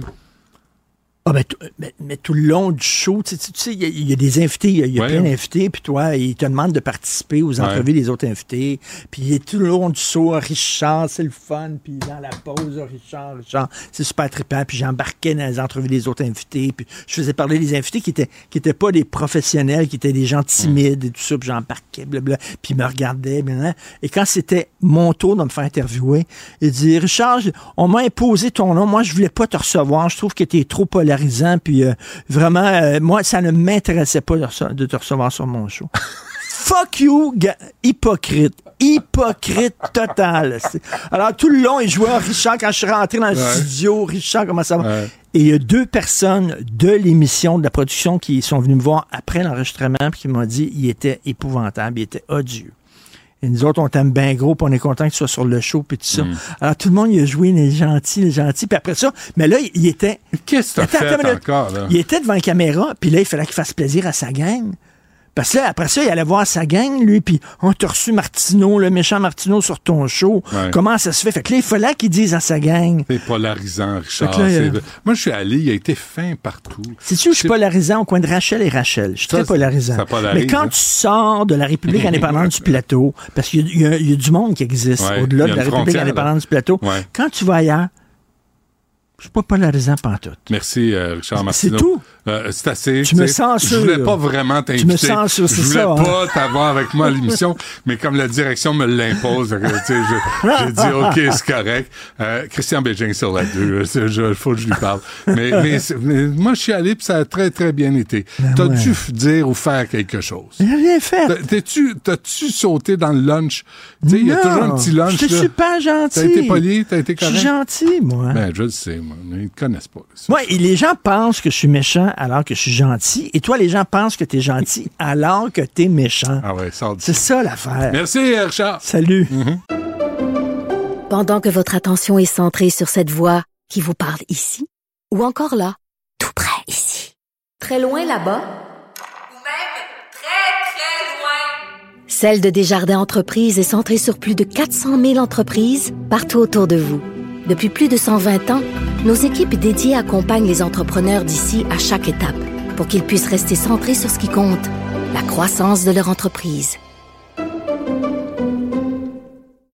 Parce qu'en immobilier, pour être à son affaire, suivez les conseils de nos experts. Via Capital, les courtiers immobiliers qu'on aime référer. Bonne écoute. Ici Ricardo. Et Émilie, marchand d'IGA. On a envie de vous inspirer à bien manger. À moins de 5 la portion. Suffit de repérer les produits valeurs sûres et de les cuisiner avec une de nos recettes. Les valeurs sûres, c'est bien pensé, hein? Bien sûr. Détails sur IGA.net. Du Trisac. S'il y en a un dont la sagesse est pas encore arrivée avec le temps, c'est bien lui. Toujours aussi mordant que les premiers temps. Premiers temps. Benoît Dutrisac. Nicole Gibault est avec nous. Nicole, bonjour. Bonjour, Benoît. Bonjour. Euh, alors, je sais qu'il faut y aller. Donc, euh, il y a un policier qui, euh, a été acquitté au terme d'un deuxième procès. Ça, c'est un procès qui avait été suivi, ça fait longtemps. Euh, ça avait été suivi pour toutes sortes de bonnes et malheureusement mauvaises raisons. Il, avait subi son procès il y a plusieurs années. Et là, il faut qu'on le mentionne devant la juge Joël Roy. Pourquoi? Parce que tout le long, on avait entendu parler de toutes sortes de choses. Il y avait un avocat qui avait demandé de se récuser parce qu'on prétendait qu'elle était pro euh, qu'elle avait fait des, des, elle avait tenu des propos euh, lorsqu'elle était avocat de la défense, à l'effet que euh, il y a plus, les policiers sont responsables de plusieurs personnes qui sont décédées, etc. Avec tous ces propos-là, euh, on lui avait demandé de se récuser, ce qu'elle avait pas voulu, mais pas du tout. Elle a entendu le procès. Le procès, c'est autour d'un jeune homme qui était au volant d'un véhicule automobile qui était, semble-t-il, assez puissant. Et euh, bon, il y a, eu de gros problèmes. Et, là, le policier lui a demandé, le sommé de se, de sortir du véhicule, de se rendre, etc., etc., pardon. Et pour une histoire courte, le jeune n'a jamais obtempéré, a plutôt décidé de partir, le- de, de- d'embrayer le véhicule et de foncer vers le policier. Lui a dégainé, a tiré, évidemment, malheureusement, parce que il y a personne qui, qui, qui va dire que c'est pas grave euh, qu'un jeune homme de cet âge-là, mineur, je crois, ou enfin 17-18 ans, je me souviens pas de l'âge exact, mais qui est décédé. Alors, c'est très, très... Et incluant le policier, là. Parce Mhm. que quand il avait témoigné, il avait dit, écoutez, euh, c'est pas ce que je voulais, c'est pas ce que je veux dans la vie. Euh, j'ai pas voulu faire ça, mais j'ai voulu sauver ma peau. Euh, et donc, on appelle ça minimalement la légitime défense, tu sais, ben, plus que minimalement. Euh, la juge Roy avait retourné tout ceci du revers de la main, avait même pas voulu qu'il plaide ceci. En tout cas, ça avait fait euh, un, gros débat. La cour d'appel a été cinglante, a ordonné un deuxième procès, mais là où je veux en venir, c'est que le juge, euh, parce que ça s'est rendu jusqu'en Cour suprême, et le juge en chef de la Cour suprême avait dit que ça n'a aucun bon sens, ce qui avait été tenu comme propos dans ce dossier-là au niveau judiciaire. Euh, il faut que ça recommence, puis ça presse parce qu'il n'avait pas du tout apprécié les paroles de la juge Roy. Dans, dans- puis c'est la première fois, moi, que je voyais Mhm. un juge de la Cour suprême s'exprimer comme ça à l'encontre d'une juge qui siégeait. Euh, il y a eu un deuxième procès, faire une histoire courte. Il est acquitté aujourd'hui. Ça a l'air que c'est épouvantable l'euphorie, pas parce qu'on ne fête pas que le décès n'est pas grave, mais il y avait eu vraiment, selon tout euh, ce que j'ai suivi, un déni de justice sur une présentation d'une défense qui, en soi, c'était c'était bien plausible. Laisser le tribunal décider si c'était plausible hors de tout doute raisonnable ou non, mais pas empêcher ou pas, tu sais, euh, du revers de la main rejeter cette défense parce qu'il voulait sauver sa peau. Alors, mais de toute façon, euh, force est de dire que cette juge ne siège plus présentement. Ce qu'on me dit, c'est qu'elle est en congé de maladie parce que euh, on se souviendra qu'il y a eu euh, un reportage ou un papier euh, où on était, où Yves Boisvert avait été assez solide, as- assez euh, dur à son à, à son sujet. Hmm. Et après ça, il était monté sur le banc, puis elle, elle est partie en congé de maladie. Alors voilà, ça c'est pour le policier, c'est quelque chose de terriblement important parce que j'ajoute que tirer avec un fusil, même si t'es policier, puis que tu es accusé d'homicide, puis que, ou que, et que tu es trouvé coupable, le minimum qu'il devait purger, c'est quatre ans. Il n'y avait Quand pas d'autre choix. Ouais. Mais le contexte est intéressant. hein. Le contexte de, de- de la personnalité du juge, finalement, ça, ça- on en tient compte, là, finalement. Ben, là, on a tenu beaucoup compte, puis la Cour d'appel, la Cour suprême, tout le monde. Ouais. Puis, j'espère que, que ça a été fait. Je pense que tout le monde a mis des gants blancs. Pas parce qu'on a. La preuve est là. Laissez-le faire sa preuve. Puis, si le, ou la juge a un doute raisonnable sur la question de la légitime défense, puis qu'elle il ou elle la quitte, c'est ça. On verra s'ils vont en appel. Surprendrait, Ouais. là, mais s'ils vont en appel, ils iront en appel. Mais que ça suive son cours, puis qu'on on ne passe pas d'étape. C'est ça que je veux dire. Ouais. Qu'est-ce que tu penses de cette poursuite de la famille Betté contre la Sûreté du Québec? Ben, il y a deux choses. L'une, euh, où ils sont euh, carrément dans le champ, où ils ont, euh, où la Sûreté du Québec a également une partie raison. Mais il reste une chose, c'est que c'est intéressant de voir que, bon, ça fait quoi, 14 ans, plus que ça, ça fait, des années. Et qui est suspect numéro un, encore aujourd'hui? C'est encore Jonathan Betté. C'est pas moi qui le dis, c'est la Sûreté du Québec. Oui, il y a une poursuite, mais il faut faire attention, c'est une poursuite civile. Les enjeux sont énormes dans une poursuite civile euh, parce que, Benoît, c'est pas au criminel. On ne peut pas refuser de témoigner. On va être interrogé. Il va être interrogé. Il dit qu'il a out, mais moi, je connais pas mal d'avocats qui ont out également d'y poser des questions. J'imagine. Hein? Euh, c'est certain que tout le monde. Mais les enjeux sont énormes parce que si c'est vrai qu'ils ont euh, fait tout ça et que c'est pas correct, je vais être la première à dire bon, ben voilà, justice est rendue pour la M. Betté et sa famille. Par contre, est-ce que parce que tu es encore suspect numéro un, puis que tu vas interroger tout le monde, puis que de, puis en plus de ça, il voulait faire un procès à huis clos, ça vient de tomber ce matin. Ça ne sera pas à huis clos, mais chaque élément de preuve important et dangereux que le public connaisse, parce qu'il y a des dangers d'ouvrir les enquêtes puis les techniques d'enquête. Alors, c'est sûr qu'on ne pourra pas faire ça, mais le, le, le juge va faire ça à la carte, au- un menu. Quand Hmm. ça va arriver, il va le décider. Pas tout le procès à huis clos. Ça, pas, moi non plus, je n'étais pas d'accord. On ne veut pas un autre procès secret là, à huis clos. Non, là. non. Alors, on va faire Surtout la là-dessus, preuve. hein. Surtout là-dessus, les gens veulent l'entendre. Lui veut parler, on veut l'entendre. Le Ouais. public veut l'entendre. Les journalistes veulent l'entendre. Les analystes veulent l'entendre. Et s'il est prêt à y aller, c'est parfait. Évidemment, les contre-interrogatoires, c'est serré et c'est correct aussi parce qu'il choisit. C'est pas personne qui le force. Au est-ce criminel, qu'il c'est peut- pas pareil. Est-ce que Betty peut s'incriminer? Et est-ce qu'on, est-ce Ben, qu'après non, on peut, euh, on peut l'utiliser? Non. C'est ça, hein? On peut pas, on pourra pas l'utiliser contre lui. Puis c'est parce que il y a un principe fondamental, c'est que les, le- les tribunaux sont à la recherche de la vérité. Et si quelqu'un pouvait aller témoigner et s'incriminer, ben il n'y a pas personne qui le ferait dans les circonstances. Là où il pourrait être poursuivi, c'est pour évidemment s'il fait un parjure. Et, et, et là, oui, ça, on, on parle de, de parjure. Si effectivement il le dit sous serment quelque chose et qu'il dit le contraire sous serment, oui. Alors, c'est pour ça que dans les circonstances, c'est très, très important. Puis tout le monde veut y poser des questions. Mais la Sûreté du Québec prétend avoir encore des cartes euh, dans son jeu importantes. Mais est-ce que parce que ça fait 14 ans, 15 ans, 16 ans, on va arrêter de chercher qui est le... pe- Peut-être c'est le suspect numéro un ou on va arrêter de chercher? Non. Hmm. On a des dossiers là, qui passent à la cour après 20, Ouais. 22 ans. Là.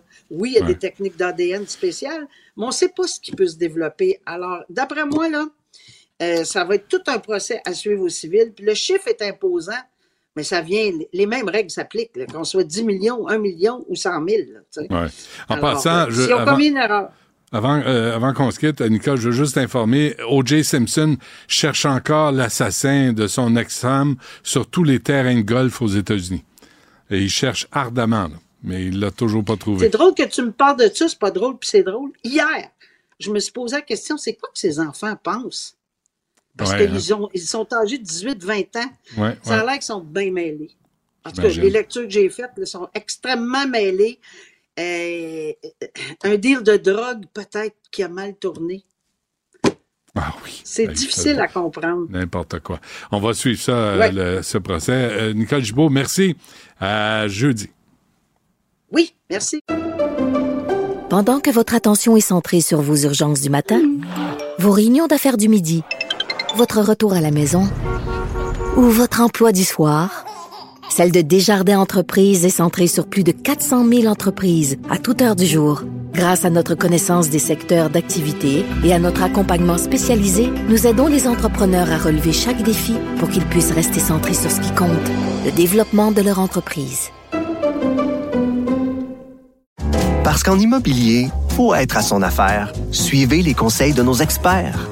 Via Capital, les courtiers immobiliers qu'on aime référer. Bonne écoute.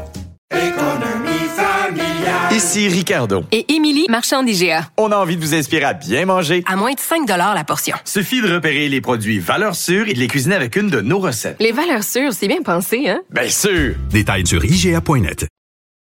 Il s'enflamme, il s'insurge, il parle avec émotion. Benoît Dutrisac, aussi divertissant qu'édifiant. Euh, tome 4 de Bien vieillir euh, chez soi, comprendre l'écosystème. En fait, le, mandat porte sur les soins et services de soutien à domicile. Avec nous, la commissaire à la santé au bien-être du Québec, Joanne Castonguay. Madame Castonguay, bonjour. Bonjour, Monsieur. Merci. Euh, désolé pour les délais. Là, on va y arriver. Je, je, je, je suis désolé. Euh, dis donc, c'est cette quatrième tome. Euh, vous avez, c'est comme, c'est comme la, la, récapitulation des trois tomes précédents avec des recommandations. Expliquez-nous d'abord et avant tout quel était votre mandat? Le mandat, c'était d'évaluer la performance du soutien à domicile et euh, de faire des recommandations pour assurer un financement qui soit, ben, regarder les programmes de financement, regarder leur efficacité et de faire des recommandations pour améliorer l'efficacité et la viabilité. Et euh, on a toujours une, à l'intérieur de nos mandats de regarder l'équité. L'équité dans le sens de? L'équité des services puis l'équité des programmes de financement. OK? Ce que je comprends en lisant ça, Mme Castonguay, là, c'est que c'est complètement obsolète, là, ce, ce, cette politique-là qui date de 2003. Ben, en fait, à l'époque, elle, elle, était très avant-gardiste. Ouais. Elle ne serait pas obsolète aujourd'hui, mais elle serait incomplète. Mais elle n'a jamais été implantée. Alors, c'est surtout ça le problème, elle n'était pas implantée. Elle n'a pas non plus été... Euh, euh, entérinée par le gouvernement ni par le ministre de l'époque. Alors, elle n'a jamais reçu l'attention, les fonds qu'elle aurait dû recevoir pour sa mise en application. Mais comment vous expliquez ça de, en 20 ans? Il n'y a pas un ministre de la Santé qui a dit Hey, la politique sur le soutien à domicile, il faut l'implanter, là. Euh, ben, en fait, je dirais un peu comme on a dit là, dans le devoir de faire autrement, c'est-à-dire le premier mandat qui nous avait été donné là, par le gouvernement, c'est-à-dire que les soins de longue durée ne font pas partie des priorités qui sont données aux, aux, aux établissements. Alors, quand on, on, donne les attentes aux établissements, ça fait pas partie des priorités. Il y a quelques éléments, évidemment, il y a des attentes, mais c'est pas les priorités des établissements, des conseils d'administration non plus les gens qui nous écoutent, Mme Castonguay, là, quand on parle de soutien à domicile, euh, avez-vous la définition? Ça comprend quoi comme service? Ça comprend, euh, euh, ça comprend l'aide, ben, les infirmières, ça comprend les soins personnels. Les soins personnels, c'est la toilette, les, ça peut être les médicaments, mais s'assurer du confort. il y a quel, bon et l'aide domestique, là, ça c'est plus le ménage, les courses, etc. OK. Euh, je lisais, je vous cite, là, Mme Castonguay, euh, la part des dépenses en services de soutien à domicile dans l'ensemble des dépenses de santé est passée de 4% en 2003-2004 à 4,5% en 2001-2022. Euh, c'est juste un demi pour cent en 20 ans ou à peu près 20 ans de plus. Comment vous expliquez ça? Ben, c'est qu'on a accordé la même priorité tout au long de la, la période. En fait, le, le 0,5% c'est un c'est un gain qu'on a fait dans les, les toutes dernières années. Ah euh, Et je dirais, ouais, les fonds ont été accordés là à la même, ont obtenu la même croissance là, que les, les dépenses de santé. Et donc, ça gardé la même proportion. Mais en même temps, là, je pense à Régent Hébert, qui a été ministre de la Santé avec le Parti québécois, Mme Castonguay, puis qui parlait du, des soins à domicile, des services, du soutien à domicile. Il me semble que c'est comme la clé aussi pour alléger euh, le fardeau du système de santé, non? Absolument. Et, euh, en fait, le, le, le, soutien à domicile, mais la principale, une des grandes recommandations qu'on a, c'est moins euh, axé sur le soutien à la perte d'autonomie, mais axer beaucoup plus les services et, et la, la, la, vision, l'orientation du système vers le maintien de l'autonomie. Euh, alors, c'est quoi, la nuance là? La, nuance, c'est moins euh, soutenir à mesure que les personnes sont en train de perdre leur autonomie, remplacer euh, quelque chose qu'ils sont moins capables de faire, mais plutôt là, les garder les personnes le plus plus euh, longtemps possible à, apte à prendre, à, se faire à manger, euh, à avoir une vie sociale, à être impliqué dans la communauté, etc. Et plus on va garder les gens actifs longtemps, plus ils vont être autonomes longtemps.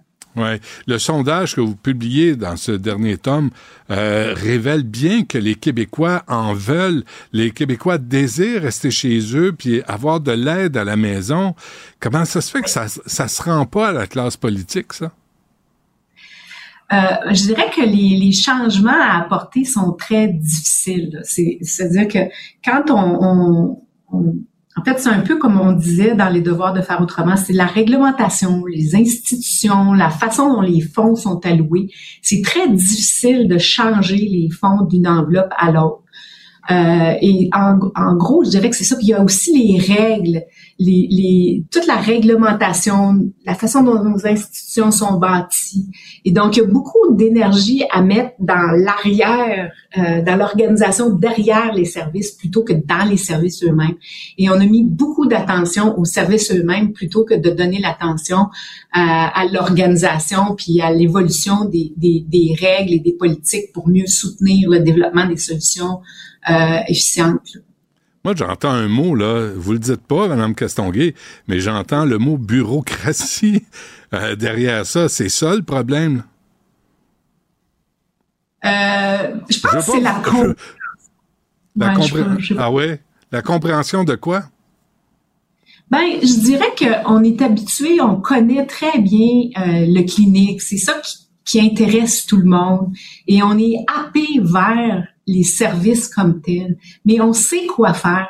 Mais ça fait pas très longtemps qu'on entend qu'il faut porter davantage l'attention sur la gouvernance, sur l'amélioration des politiques. Puis ça, c'est c'est beaucoup plus difficile à comprendre qu'est-ce qu'il y a à faire à ce niveau-là. C'est beaucoup moins évident et ça prend du temps. Donc politiquement, c'est pas très rentable, je dirais. À quel point c'est lourd le système de santé? À quel point la structure, la, bureaucratie, à quel point c'est un monstre? Ben, c'est difficile à quantifier, là, mais ce que je vous dirais, une, statistique qui est intéressante dans, notre, dans le tome, c'est que les infirmières vont passer 70 de leur temps à, à, des services indirects. Donc, euh, les services directs, c'est-à-dire quand ils sont en train de donner des soins, c'est 30 de leur temps. Donc, ça donne une petite idée. Mais là, euh, notre ministre, je veux pas vous mettre dans le trou, Mme Castonguay, là. Je veux pas vous mettre en chicane avec le, ministre Dubé, mais lui, il annonce euh, presque une révolution, l'agence de santé, puis un nouveau, euh, un nouveau boss, là, à 650 000, puis Pensez-vous que ça va régler le problème des soins à domicile? Avez-vous l'impression que l'intention est là? Ben, je suis pas certaine que dans, dans, dans leur mire, ils avaient les soins à domicile quand ils ont développé cette euh, stratégie-là. Mais ce que je dirais, c'est que dans la stratégie du développement de cette agence-là, il y a une réelle volonté de décentraliser les, les, euh, les, services, l'organisation des services. C'est ce qui, c'est le message qui nous est passé. Alors, s'il y a une réelle décentralisation, ça devrait aller dans la bonne direction aussi pour les soutiens à domicile. Bon, euh, il y, a, y, a, quoi? Il y a 16 recommandations, je me trompe-tu? Euh, est-ce que les, laquelle, les deux, trois quelles voulez-vous que M. Dubé euh, prenne en note, là? Honnêtement, je veux qu'il prenne en note toutes les, les recommandations. Parce qu'il y en a, il y en a 14 qui sont à court terme et euh, les 14 sont importantes. Là, mais je dirais que ce qui ferait une plus grande différence pour la population, c'est le bureau de soins parce que le bureau de soins, il fournit un accès unique aux personnes et euh, il y aurait pour avantage de, de, de réduire la c'est-à-dire qu'il y a un des poids, le système est tellement complexe que c'est un poids très important sur les proches aidants de naviguer à travers le système, trouver les services, voir à quoi ils ont droit comme euh, euh, financement, etc. Et donc, ce bureau de soins-là aurait pour avantage d'améliorer le service aux personnes, mais il y aurait aussi pour avantage de prendre en charge beaucoup de choses qui sont faites par l'infirmière dans les services indirects, le 70% dont je parlais tantôt.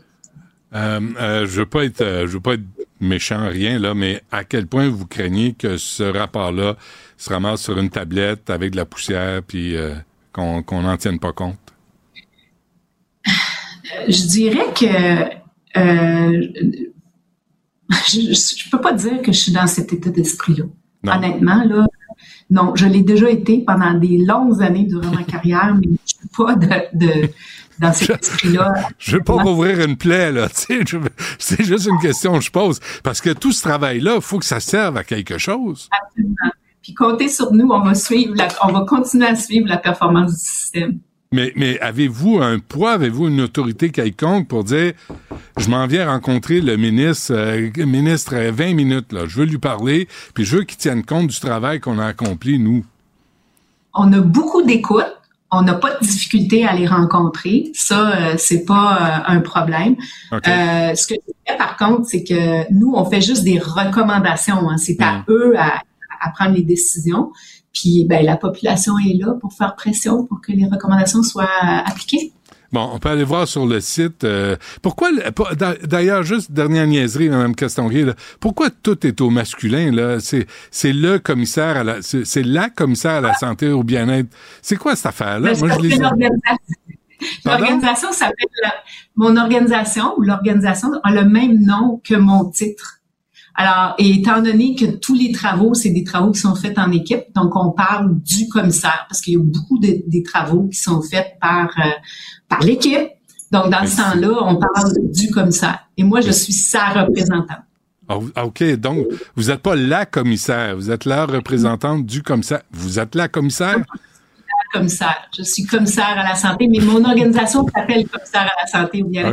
Mais c'est une bonne et on se l'est souvent posé, puis on a décidé d'y aller de cette façon-là. Mais si vous avez des suggestions. Je suis rendu woke, moi, là? c'est comme, il me semble, c'est là-bas. un gros merci d'avoir pris le temps. Je suis désolé pour le retard, mais euh, les gens peuvent aller le consulter sur le site euh, du commissaire à la santé et au bien-être, exact? Absolument. Parfait. Un gros merci, Mme Castonguay. À la prochaine. Ça me fait plaisir. Merci de m'avoir invité. Au revoir. Au revoir. Pendant que votre attention est centrée sur cette voix qui vous parle ici, ou encore là, tout près ici, très loin là-bas, ou même très, très loin, Celle de Desjardins Entreprises est centrée sur plus de 400 000 entreprises partout autour de vous. Depuis plus de 120 ans, nos équipes dédiées accompagnent les entrepreneurs d'ici à chaque étape pour qu'ils puissent rester centrés sur ce qui compte, la croissance de leur entreprise. Parce qu'en immobilier, pour être à son affaire, suivez les conseils de nos experts.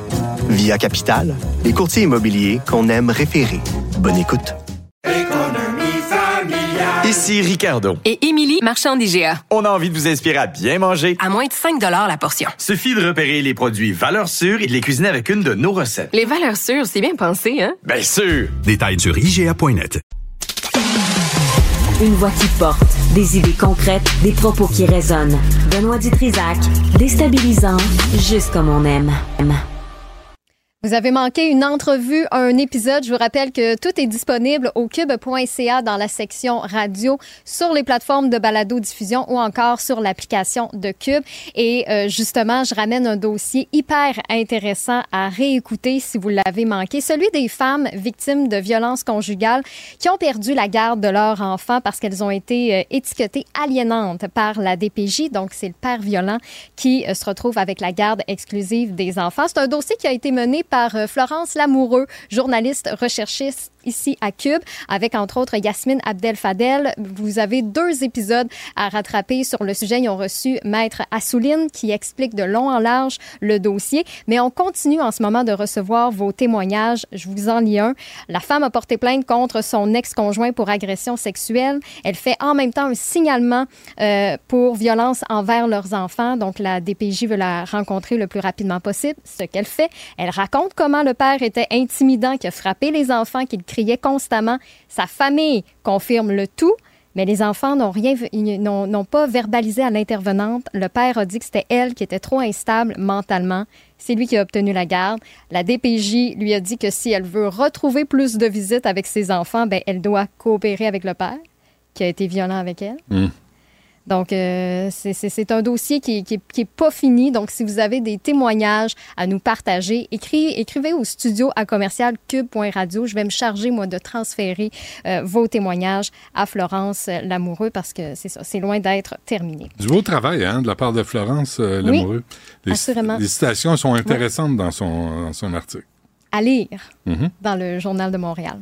1-877-827-2346 si vous voulez nous rejoindre par texto. Et il y a justement Christine Lamar qui m'a demandé plus de détails sur le programme euh, d'Isabelle Huot. Vous la connaissez, Isabelle. Moi, je trouve qu'elle est excellente pour nous vulgariser la nutrition. Puis ce que j'aime surtout de ses interventions, c'est qu'elle est toujours collée sur ce qu'on vit, nous, les consommateurs, sur ce qu'on consomme. Elle nous donne toujours de bons exemples. Ben, Isabelle, elle peut vous accompagner dans votre remise en forme parce qu'elle a lancé un programme, le programme Engagement Santé, qui vous aide, qui vous encadre. Des fois, on peut être un petit peu perdu là, avec euh, l'alimentation. Ben, elle vous propose des menus du jour. Elle vous euh, fournit des plats qui sont, euh, qui sont emballés sous vide. On vous envoie ça directement à la maison. Les portions sont calculées. On vous envoie aussi des collations santé. Donc, vous n'avez pas ce, petit casse-tête-là là, de penser à tous les jours. Quand on, quand on s'abonne au programme Engagement Santé, on a un code promo pour vous. C'est Cube 80. QUB 80. Ça vous donne 80 dollars de rabais sur l'engagement de deux mois parce que si on veut vraiment se remettre en forme, c'est pas en deux semaines. C'est peut-être plus sur une période de mois. Donc, Cube 80 pour 80 dollars de rabais. isabellehuot.com pour avoir tous les détails. Pendant que votre attention est centrée sur cette voix qui vous parle ici, ou encore là, tout près ici, très loin là-bas, Celle de Desjardins Entreprises est centrée sur plus de 400 000 entreprises partout autour de vous. Depuis plus de 120 ans, nos équipes dédiées accompagnent les entrepreneurs d'ici à chaque étape pour qu'ils puissent rester centrés sur ce qui compte, la croissance de leur entreprise. Parce qu'en immobilier, pour être à son affaire, suivez les conseils de nos experts. Via Capital, les courtiers immobiliers qu'on aime référer. Bonne écoute. Ici Ricardo. Et Émilie, marchand d'IGA. On a envie de vous inspirer à bien manger. À moins de 5 la portion. Suffit de repérer les produits valeurs sûres et de les cuisiner avec une de nos recettes. Les valeurs sûres, c'est bien pensé, hein? Bien sûr! Détails sur IGA.net. Partagez vos observations avec Benoît Dutrisac par courriel. Dutrisac à commercialcube.radio. Antoine Robitaille est avec nous. Euh, Antoine, bonjour. Allô, Benoît, comment vas-tu? Ça va pas pire. Attends, je vais ouvrir mon téléphone parce que la patente, la patente à gosse marche pas, là, ici, là. Fait que on va, on En va, tout cas, on va repartir faut- ça comme une tondeuse, là. Sais, J'ai écouté ton entrevue intéressante avec la commissaire à la santé. euh, Ouais. il va falloir se, se maintenir en forme, hein, mon Ben? Oui, oui, puis moi, Parce que, c'est... tu sais, si tu veux vraiment rester chez toi, là, je pense Ouais. qu'il faut mettre toutes les chances de notre côté. Ouais. Prévention, Ouais. promotion de la santé, Mm. moins de vin, plus de ski de fond. Vraiment. Ah, j'ai pas Euh, lu ça, moi. Moi, j'ai lu l'inverse. C'est ma traduction. Ah, OK. Mais, Tu mais, comprends? mais, mais faites des, euh, ce matin, je me suis entraîné avant de m'en venir, euh, des exercices pour les jambes, pour être indépendant, tu sais, pour pouvoir toffer longtemps, puis achaler le monde encore plusieurs années. Mais, mais faites, oui, faites de l'exercice, là. Parce ce que, que vous voulez. 2040, t'as vu ça? Ouais. Les projections pour 2040 figurant dans le présent rapport sont alarmantes. Un constat s'impose, notre modèle actuel ne tient pas. 2040, j'ai 72 ans. Ouais. Moi, j'en ai, je- 2040, 79, je pense. Mais on va Mm. faire des courses de, de marchette. Non, mais sérieux, là? Attention! Sérieux pour notre génération. Je m'en viens. Je vais te dépasser, c'est clair. Je vais t'enfarger. Je vais te faire une jambette. Avec mes bras de ski de fond. c'est- Tu sais, c'est bon que Cube soit à la télé parce que les gens vont pouvoir voir ça. Oui, oui, oui. Hein, la- en la différence. 2040, Oui. du Trisac contre. Mais peut-être qu'on va être des post-humains. Peut-être, peut-être, va, peut-être, euh, Isabelle Huot va nous sortir euh, toutes Ben sortes de oui. potions, là, puis on va se ramasser. Moi, j'ai entendu la commissaire, je sais pas si elle te le redit, Ouais. euh, mais le vieillissement n'est pas une maladie, dit-elle. Ah non, hein? Ah, non, mais elle tu l'a te pas dit. souviens, Tu te souviens, elle l'a dit dans une entrevue, euh, et, mais tu te souviens que les posthumanistes, eux, disent oui, c'est une maladie, Ouais. puis il faut guérir chacun euh, des, je pense, des huit éléments qui constituent le vieillissement. Puis si on réussit, Ouais. ben là, on peut vivre quoi? 200, 300 ans. Mais avant ça, ben, tenons-nous Hmm. en forme et gardons nos télomères longs. Oui, oui, il faut se rallonger les télomères. Ça, Les télomères, Prenez ah ça oui. en note, là. Travaillez sur vos télomères. Mais écoute, j'ai Ouais. regardé les, les conclusions de, de la commissaire. Ouais. Je trouve qu'il y a beaucoup de redites. Tu sais, oui, il va y avoir une pénurie de main-d'œuvre. Elle dit que ça prend une stratégie d'attraction et de rétention du personnel travaillant dans le secteur du soutien à domicile. Euh, ben, Je veux dire, c'est juste ça que le gouvernement essaie de faire. Tu euh, garder les gens en place. Euh, elle dit, ben, de nombreux Québécois ne connaissent pas les programmes de soutien à domicile. C'est de l'information di- difficile à obtenir. Tout ça, bon, ça, c'est vrai. Les gens ne sont pas au courant non plus des coûts, des crédits d'impôt parce qu'on fonctionne juste par crédit d'impôt au Québec. Euh, mais là, elle dit, sa solution, c'est quoi? Créer des bureaux de régionaux de soutien à domicile. Tu as parlé de bureaucratie tout à l'heure avec elle. Il me semble que, il me semble que, sais, c'est, c'est de la bureaucratie des bureaux. mais c'est tu pas- crées des bureaux, tu crées de la bureaucratie, non? Mais- mais Et on- les, CL les CLSC, ils sont là pourquoi? Ils existent Exactement déjà. ce que j'allais dire. Ces bureaux-là pourraient être dans des CLSC puis servir à quelque chose. Oui. Puis, tu sais, je- pense à ça, là. euh, Je me souviens de Régent Hébert, Ouais. en deux- il y a dix ans maintenant, Mm. qui avait déposé son projet d'assurance autonomie. Euh, J'ai pas vu dans le, dans, dans le rapport, il faut dire, je ne l'ai pas lu en entier, mais j'ai pas vu de traces de ça, mais je trouvais tellement que c'était une bonne idée, euh, l'assurance autonomie. Tu sais, euh, tu cotises, puis à un moment donné, ben, tu en as besoin, puis tu as besoin de soins, tu payes pour les soins, tu es remboursé. Je veux dire, euh, dans le temps, il y a dix ans, quand Régent Hébert a déposé son projet de loi, euh, tout le monde était scandalisé. 500 millions, mais vous êtes fous, voyons donc. Mais, oui, mais là, on parle de 2 milliards pour le soin à domicile. Ouais. Avec des crédits d'impôt puis des affaires qui ne marchent pas. Elle nous dit le système ne fonctionne pas. Hmm. Il faut Puis- mettre plus d'argent, moins de. Je, je pense qu'il y a moins de 5% des dépenses en santé euh, réservées au soutien à domicile. Ouais, le Québec est 4,5. parmi les provinces canadiennes dont les ressources financières sont les plus faibles Ben oui. dans le domaine. En tout Ouais, cas, ouais. Euh, tu vois, je- euh, en restant dans le thème des vieux, euh, Ouais. il y a une action, il y a une action là, il y a un recours collectif. là. Ben oui, une action collective en, Ouais. en- en ces matières contre euh, le- le- finalement le traitement que les CHSLD ont réservé aux personnes âgées, puis pas uniquement pour ceux qui sont morts de la COVID. Hein? Le L'avocat Ménard, qui est le fils de l'autre avocat Ménard, d'ailleurs. Ah oui? Euh, oui, c'est ça. Et, et- et qui, c'est- qui mène le- l'action collective. Euh, il dit qu'il y a beaucoup de gens, évidemment, qui sont morts de faim, morts de soif. Euh, ça, c'est épouvantable. Ouais. Euh, on le savait un peu déjà, remarque, parce qu'il y a déjà eu trois enquêtes là-dessus. Protecteur du citoyen, la commissaire à la santé que tu viens d'avoir en entrevue, et évidemment, euh, la coroner Kemal, qui, qui avait carrément dit là, que c'est, le réseau de la santé n'hésitait pas à confier euh, à des endroits comme le, le CHLC des aînés vulnérables dès le début de la pandémie. Tu sais, c'est, une, une catastrophe, là. Euh, c'est, une erreur. Est-ce que la nouveauté de cette, de cette maladie-là peut excuser en partie l'affaire? Ben, le, l'avocat Ménard, j'ai trouvé impressionnant, il a dit, ben non. Il dit parce que d'une part, on avait des, des plans pandémiques depuis la H1N1. On avait mis des stocks de côté. Les stocks étaient périmés dans certains cas. Euh, il fallait les renouveler. Ils n'avaient pas été renouvelés. Après ça, euh, il y, avait aussi toute une... il y avait des expériences dans d'autres pays.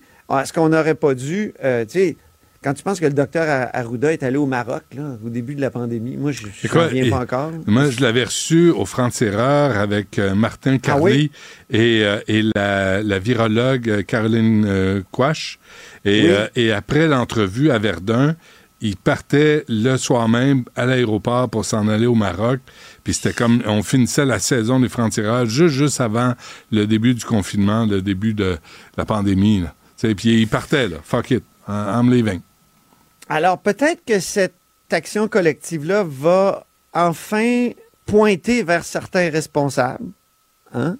Et euh, moi, j'ai l'impression que il n'y aura peut-être pas de procès non plus, là, Benoît, parce Ouais. que ça peut se régler hors cours avant. Peut-être que le gouvernement va dire on n'a pas de cause, puis l'É- l'État va casquer encore une fois. Ouais, puis l'État, c'est nous. Puis on, c'est comme. euh, mais les gens responsables de la situation, eux autres, sont toujours en poste. C'est ça qui est aberrant. Ouais, ou ont pris leur retraite. Ou, Ouais, euh, ben c'est ça, mais on paye pareil. Un mot sur. No- Norvolt. Écoute, j'en reviens pas de cette histoire de, comment dire, de sabotage. Tu as vu sur Ouais. les arbres, euh, tu sais, on met des plaques de, de métal où on insère euh, dans les arbres euh, des... D'ailleurs, ça, ça empêche la récupération du bois éventuellement qui pourrait être coupé parce qu'on peut pas envoyer ça euh, on voulait valoriser le bois, comme on dit. Mm. Euh, on pourra pas valoriser le bois, il va falloir probablement l'envoyer à l'enfouissement à cause de ça. Moi, ça m'a fait penser à une affaire, Benoît.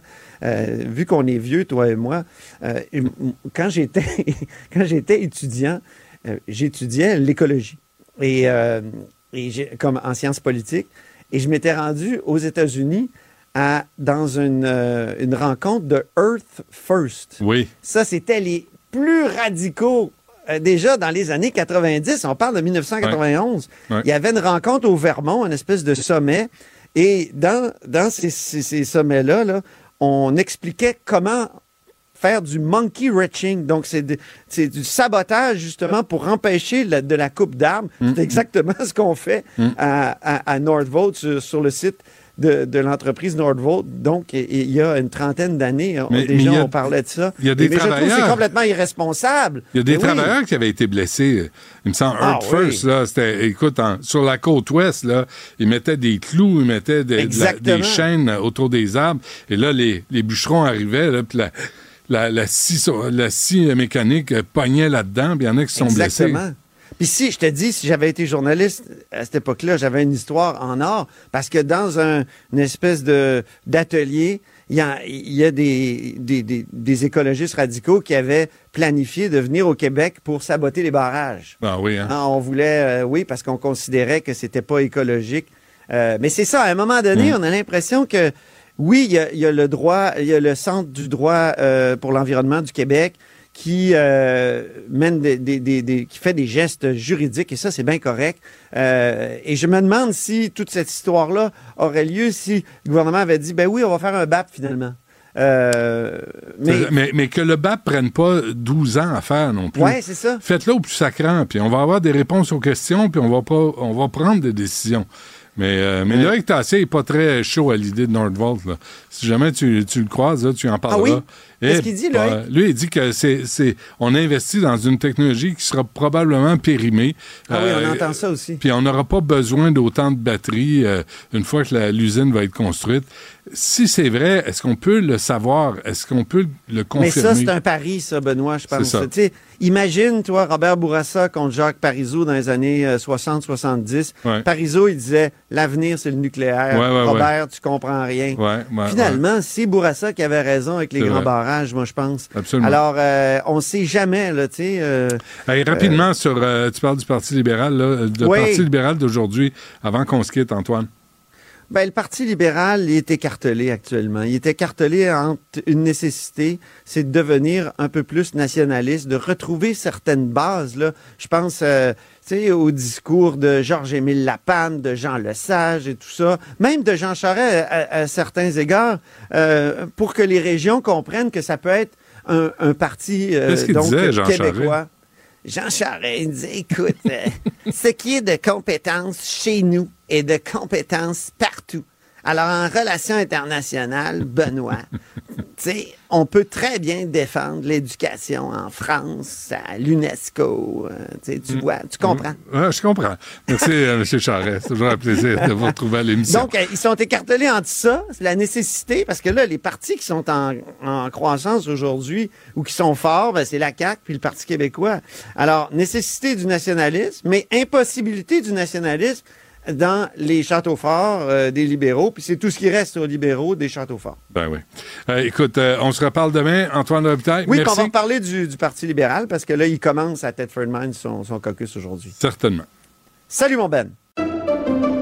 Pendant que votre attention est centrée sur cette voix qui vous parle ici, ou encore là, tout près ici, très loin là-bas, Ou même très, très loin. Celle de Desjardins Entreprises est centrée sur plus de 400 000 entreprises partout autour de vous. Depuis plus de 120 ans, nos équipes dédiées accompagnent les entrepreneurs d'ici à chaque étape pour qu'ils puissent rester centrés sur ce qui compte, la croissance de leur entreprise. Parce qu'en immobilier, pour être à son affaire, suivez les conseils de nos experts. Via Capital, les courtiers immobiliers qu'on aime référer. Bonne écoute. Ici Ricardo. Et Émilie, marchand d'IGA. On a envie de vous inspirer à bien manger. À moins de 5 la portion. Suffit de repérer les produits valeurs sûres et de les cuisiner avec une de nos recettes. Les valeurs sûres, c'est bien pensé, hein? Bien sûr! Détails sur IGA.net. Rejoignez Benoît Dutrisac en temps réel par courriel. Dutrisac à commercialcube.radio. Philippe Richard Bertrand. Est-ce que quelqu'un qui calcule, je capote. T'imagines combien ça coûte? Entrepreneur et chroniqueur passionné. Qu'est-ce que tu veux de plus? Philippe Richard Bertrand. Philippe Richard Bertrand est là, en le seul et unique. Bon, c'est quoi ce Prime Drink Group? OK, là? Pourquoi- Prime Drink D'abord, pourquoi c'est en anglais? Ben, ben, c'est parce que ça s'appelle Ah, comme ça. Olivier Primo, la- ouais, ça. c'est Olivier Primo. Alors, As-tu payé ses impôts? Il devait 2,2 euh, en impôts impayés. euh, là, du Beach Club. Ben, Ouais, il doit en avoir, deux- j'espère qu'il a fait une entente de paiement. Mais à 2,2 millions, Revenu Québec, généralement, ils sont, ils sont, honnêtement, puis, euh, oui, mais ils sont moins pires que si tu dois genre 50 000. Pourquoi? À 50 000, ils saisissent ton compte, ils viennent fous. Ils ils t'envoient des lettres à ton employeur. À 2 millions, je te le dis, là, plus la créance est gros, plus la personne qui tire sa créance est prête à danser le tango avec toi. Là. Mais C'est écœurant de dire ça, là. Ben, c'est ça quand même. C'est- C'est ça, c'est la, la vérité. Là. Parle à n'importe quel percepteur de Revenu Québec Ouais. ou Revenu Canada, Ouais. plus la créance est grosse, Ouais. plus ils vont mollo. Ah oui. Mais quand la créance est petite, t'as pas de moyen de OK, te battre. ça, ça se résume simplement, tu sais comment, hein? Fort avec les faibles et faibles Ouais, avec ouais. les forts. Ben, ça, c'est ty- typique. En passant, 23 février 2022, la direction du Beach Club de Pointe-Calumet, M. Primo, conteste des sommes réclamées par le fils pour des contrats d'artistes étrangers et place l'une de ses filiales à l'abri de ses créanciers pour euh, tenter de trouver un terrain d'entente. Ah, mais tu vois, regarde, il, a fait, en fait, bon, c'est le manège, by the way. C'est le manège. Oui, mais tu sais, la, la problématique, c'est que la seule affaire que, comme administrateur de l'entreprise, que tu es redevable au gouvernement, c'est la TPS-TVQ, puis les salaires des employés, puis les, les- ce qu'on appelle les DAS, les déductions à la source. Ouais, ouais. L'impôt, tu peux laver ça dans une faillite. Ah, sacrément, OK? oui. C'est drôle, hein? Non, c'est pas drôle. Ouais. Mais là, Olivier Primo, OK, a acheté il y a quelques mois Ouais. un, un- un- un- comme je vais appeler ça une participation de contrôle dans une compagnie qui est publique en bourse. Cette compagnie-là, OK, c'est la compagnie qui a le plus de réserves d'eau au Québec. OK? C'est une, compagnie, une petite compagnie là, minuscule, mais euh, l'action valait 16 cents un matin. Là. Ouais. Mais cette compagnie-là a les claims sur genre 4 milliards de litres d'eau au Ouais, Québec. Ouais, je me souviens de cette Bon. nouvelle-là. Ah. C'est absolument scandaleux. Il n'y a pas un privé qui devrait avoir. Mais non, si l'eau, elle se passe en dessous. de C'est comme si tu disais, hey, moi, là, je possède l'air. possède rien, moi. En tout cas, mais il y a- quelqu'un qui a permis ça. Là, ils ont changé la Hey, compagnie. Ça serait de- intéressant de savoir qui. Hein? Ouais. C'est qui le prix Nobel qui a dit OK, c'est correct, on le signe. On signe. Ben, ça, c'est des claims du gouvernement du Québec, by the way. Là. Ouais. Tu t'achètes ça. Je Mais c'est du le jambon au gouvernement? C'est le ministère de l'Environnement, je pense. Pour Parce ça, que c'est ben, lui. ah, les ouais. claims miniers, Ouais. soit les ressources naturelles ou le ministère de l'Environnement. C'est un des deux. Là, Tu sais, ouais. Ça peut pas, Qui euh, vend de l'eau au gouvernement du Québec? Non, non. Puis après ça, les redevances sont-tu farfelues à ton goût? Deux, deux pièces et demie le million de litres. Et là, ils vont peut-être mettre ça à 35 Hum. dollars le million de litres. Mais là, ce que la compagnie a fait, c'est qu'elle a changé, elle a changé de nom dans les derniers mois, puis Olivier Primo cherchait un projet pour faire de l'alcool, que ce soit de la bière, whatever. Si tu te rappelles, on en a parlé al nauseam avant Noël du groupe Triani. Ça, c'est deux entrepreneurs Ouais. qui se sont mis euh, dans une folie furieuse d'acquisition. Ça a totalisé 55 millions de dollars. Ça s'appelle le groupe Triani. Puis là, ils se sont retrouvés en difficulté financière. OK? Ils sont plus capables de payer personne. Ils doivent, là, des gros, gros sous, dont à peu près 9 millions à du. Je vais, je- quand je dis du petit monde, des petits entrepreneurs qui leur ont confié leur alcool à vendre. Ces gens-là ont perçu l'argent, puis ils n'ont pas payé. Il faut le faire. là. Mm-hmm. Puis, tu sais, moi, j'en connais trois, quatre là, là-dedans, là, pris dans cette marde-là. là. OK? Pas le fun. Là, Olivier Primo les a approchés. C'est un opportuniste. Il a dit Vous êtes dans la marde. On va faire un deal en action. Tu sais, on va s'échanger des actions. Parce que la compagnie est, est publique. Là. Tu peux imprimer du papier, là, de la valeur. Go, go, go. Là, on va se mettre sur l'imprimante ici. Là. Touc, touc, touc, touc, touc. Alors là, ils ont fait une transaction d'une trentaine de millions en papier.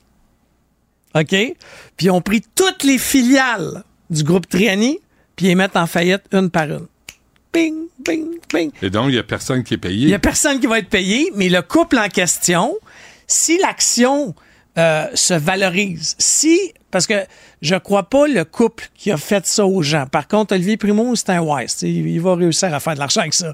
Alors, si la compagnie prend de la valeur... Au détriment de qui? Ben de là, tous il y a- les fournisseurs qui ne seront pas Ben payés. oui, puis non. Ben C'est oui, puis oui. Oui, puis non, Benoît. La, la problématique, c'est que Olivier Primo, c'est un brillant. Il a acheté la compagnie, OK, qui est pas dans les poursuites. C'est comme s'il a acheté la maison mère, la tête d'en haut, puis ils vont mettre toutes les autres petites filiales en faillite une par une. Il y a- il y, a des fournisseurs en dessous de tout ça là, oui, oui. qui seront jamais payés. Là. Ils vont peut-être perdre leur maison.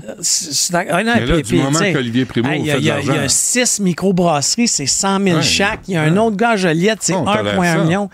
Mais en fait, c'est les lois fiscales. Tu sais, quand tu crées une incorporation, c'est une personne morale au sein de la loi. Ouais. Alors là, ils vont mettre ces- toutes ces petites compagnies-là en faillite.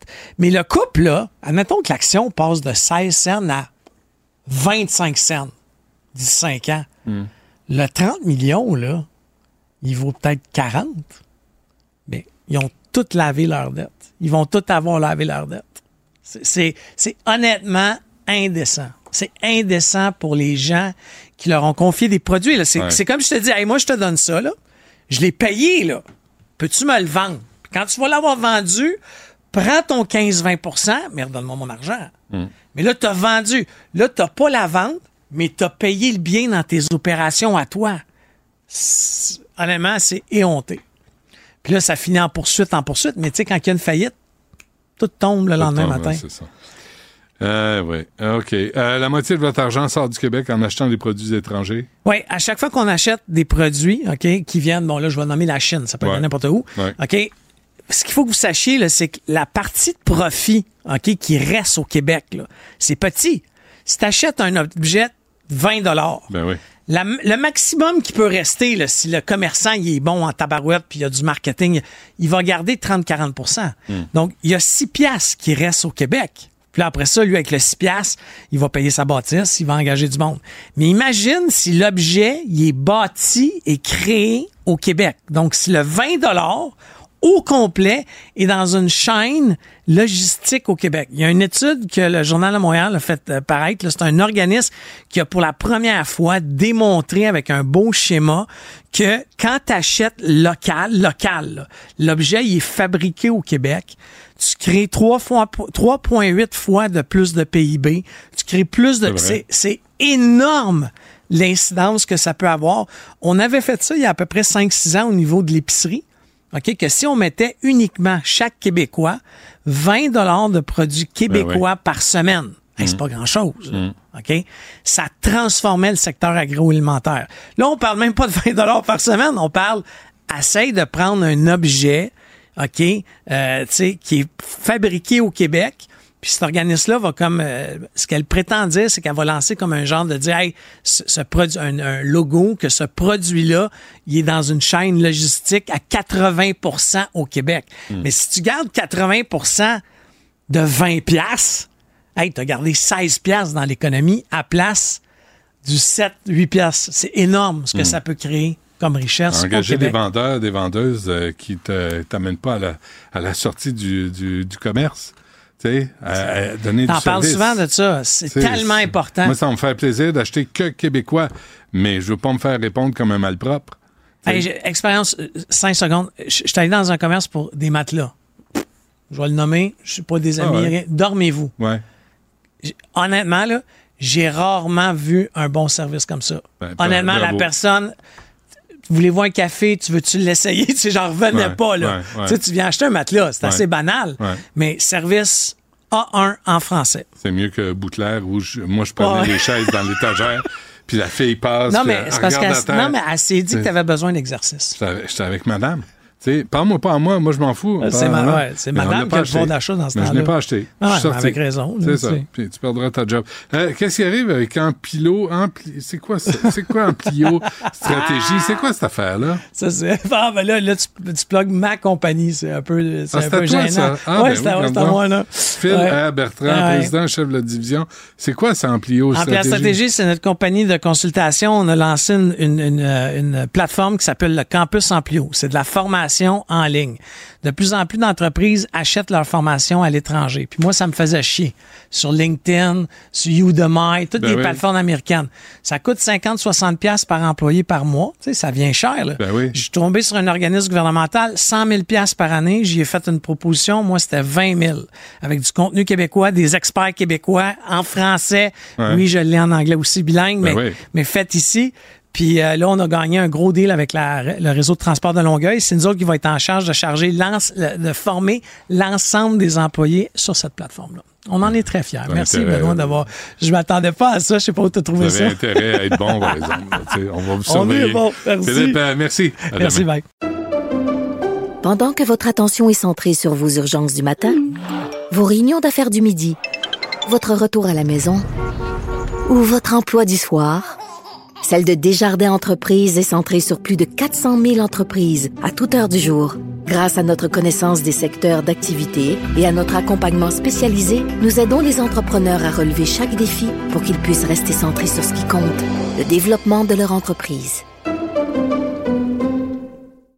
Parce qu'en immobilier, pour être à son affaire, suivez les conseils de nos experts. Via Capital, les courtiers immobiliers qu'on aime référer. Bonne écoute. Ici Ricardo. Et Émilie, marchand d'IGA. On a envie de vous inspirer à bien manger. À moins de 5 la portion. Suffit de repérer les produits valeurs sûres et de les cuisiner avec une de nos recettes. Les valeurs sûres, c'est bien pensé, hein? Bien sûr! Détails sur IGA.net. Rejoignez Benoît Dutrisac en temps réel par courriel. Dutrisac à commercialcube.radio.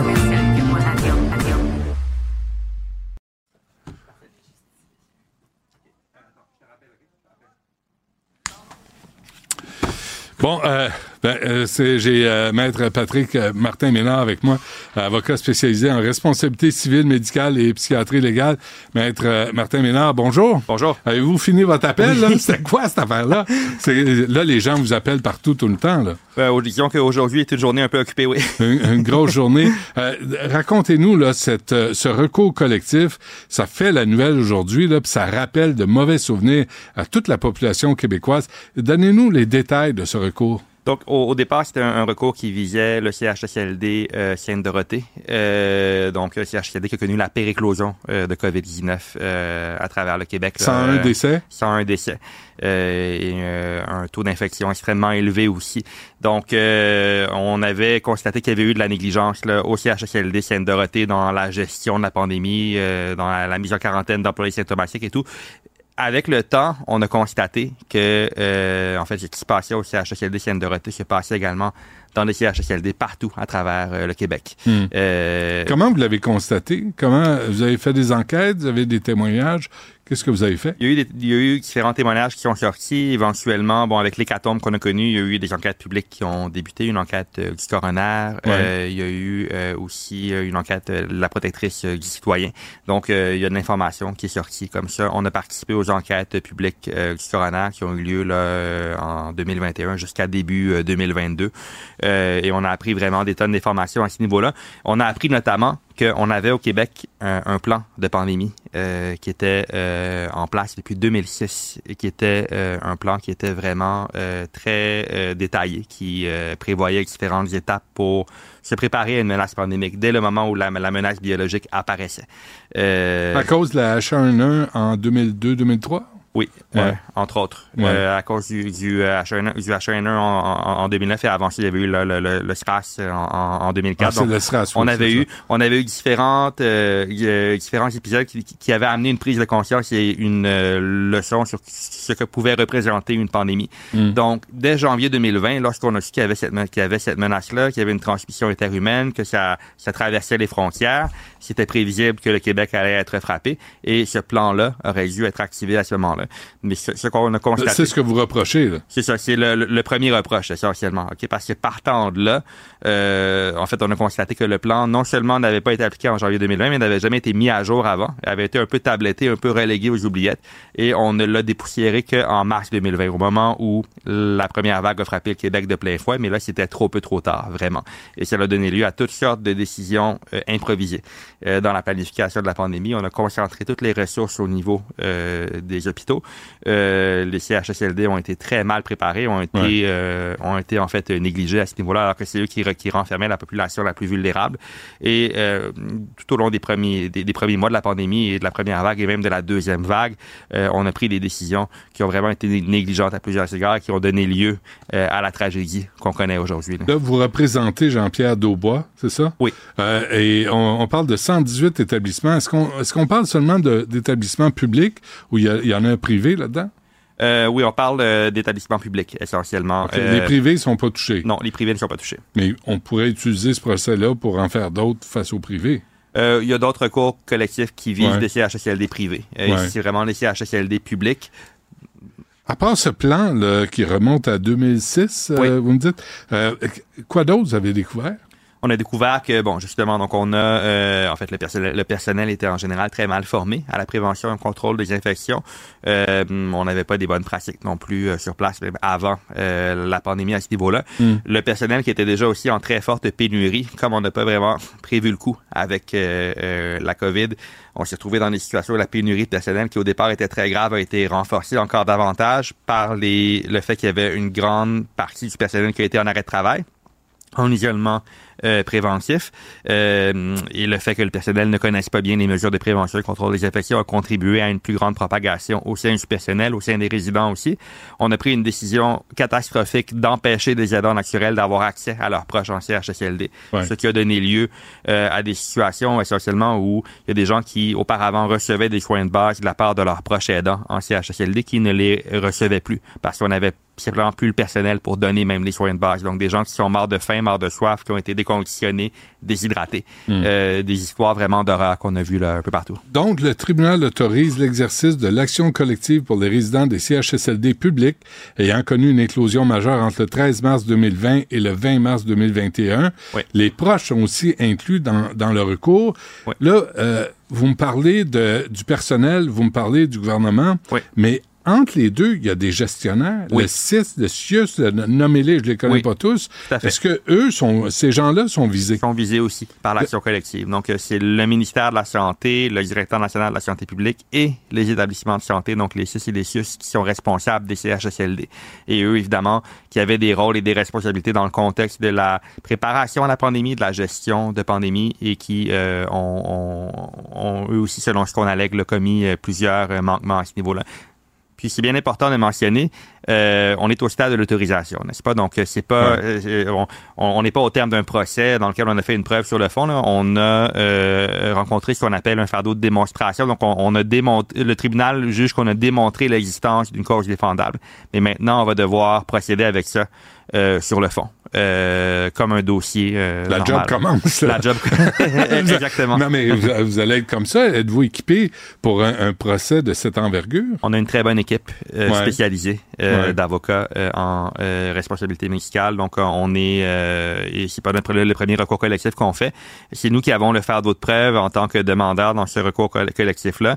Euh, on a déjà fait plusieurs années de travail avec les enquêtes publiques du coroner, avec l'autorisation de l'action collective. Donc, on, on est, on, on est bien équipé là pour continuer. En même temps, maître euh, Martin Ménard, je, je me dis, si vous poursuivez l'État, l'État, c'est nous, c'est nous qui payons encore pour dédommager les victimes pour lesquelles on a payé pour des services qui pas été rendus. C'est comme euh, le chien qui mord sa queue.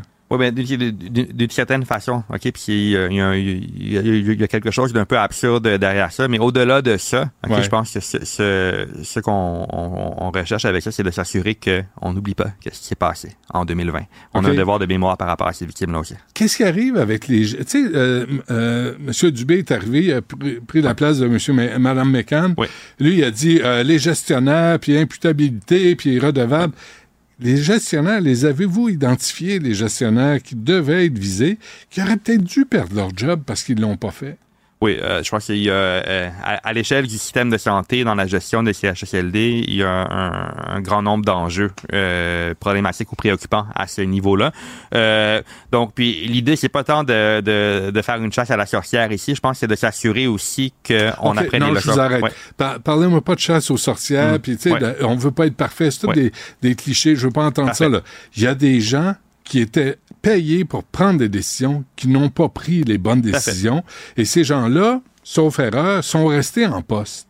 À un moment donné, tu dois être redevable. Si tu es payé 175 000 par année, tout à fait. Il y a des responsabilités qui viennent avec. Tout à fait. Non, tout à fait. Puis euh, il doit y avoir une imputabilité, euh, je pense, dans, le, dans le système de santé. Comment pouvez-vous y arriver à travers un recours collectif? Ben, je pense que c'est un des outils qu'on a utilisé aussi. On a fait l'enquête publique euh, du coroner qui a elle-même mis, puis qui, a mis en lumière quand même des allégations très spécifiques sur certains CHSLD je vous, je vous cacherai pas par ailleurs qu'il y, y, a certains CHSLD qui ont fait l'objet d'une attention un peu démesurée par rapport à d'autres où c'est quand même passé des choses très très graves et très préoccupantes quand on regarde simplement le nombre de victimes, le, les, le nombre de CHSLD, de CHSLD qui ont connu des éclosions importantes. Mais il y a eu des manquements dans plusieurs euh, mm-hmm. CHSLD à ce niveau-là. Je pense que c'est euh, quelque part effectivement euh, au sein même du système de santé, il doit y avoir des mécanismes en place pour qu'on puisse, pour que lorsqu'une situation comme ça arrive, on puisse tenir les décideurs imputables.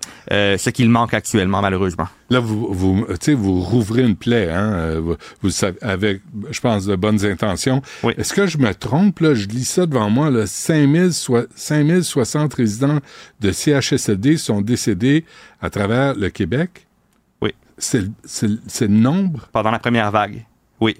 Et euh, ça, ça, ça, ça, n'inclut pas les, euh, les ça inclut seulement d'abord d'abord les résidents décédés de la COVID. Ok, il y a eu des résidents qui sont euh, décédés aussi en raison d'un manque de soins de base. Des fois, c'est que d'un un effet combiné des deux, mais la, les chiffres réels sont probablement encore plus importants là, à ce niveau-là. Et ça n'inclut pas non plus la deuxième vague euh, qui est également visée par l'action collective. Qu'est-ce qui vous a choqué avant qu'on se quitte Qu'est-ce qui vous a choqué dans ce que vous avez découvert? euh, choqué, là. Tu sais, genre, t'arrives à la maison, tu t'arrives au souper, j'ai besoin d'un gin tonic parce que ça, ça dépasse les bornes.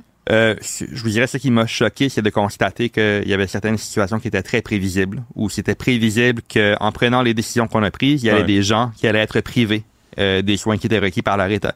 Et on a pris ces décisions en, euh, en connaissance de cause. Et euh, ça, c'est quelque chose, je vous dirais, qui est, qui était, qui est extrêmement difficile à, à, accepter. Les morts qu'on aurait pu éviter. Et il y a eu des morts qu'on aurait pu éviter.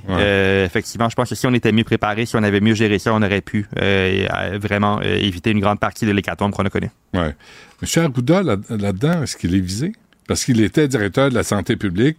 Il a quitté pour le Maroc avant, tu sais, quand vraiment la pandémie a été déclarée, il est revenu au Maroc, il a fait des blagues en disant Ah, ils ont commencé sans moi. Mhm. Est-ce que ça, ça, ça vous. Euh, en fait, l'action vise, à, vise à la fois le ministère de la Santé et le directeur national euh, de santé publique. Ah oui, donc la réponse est oui.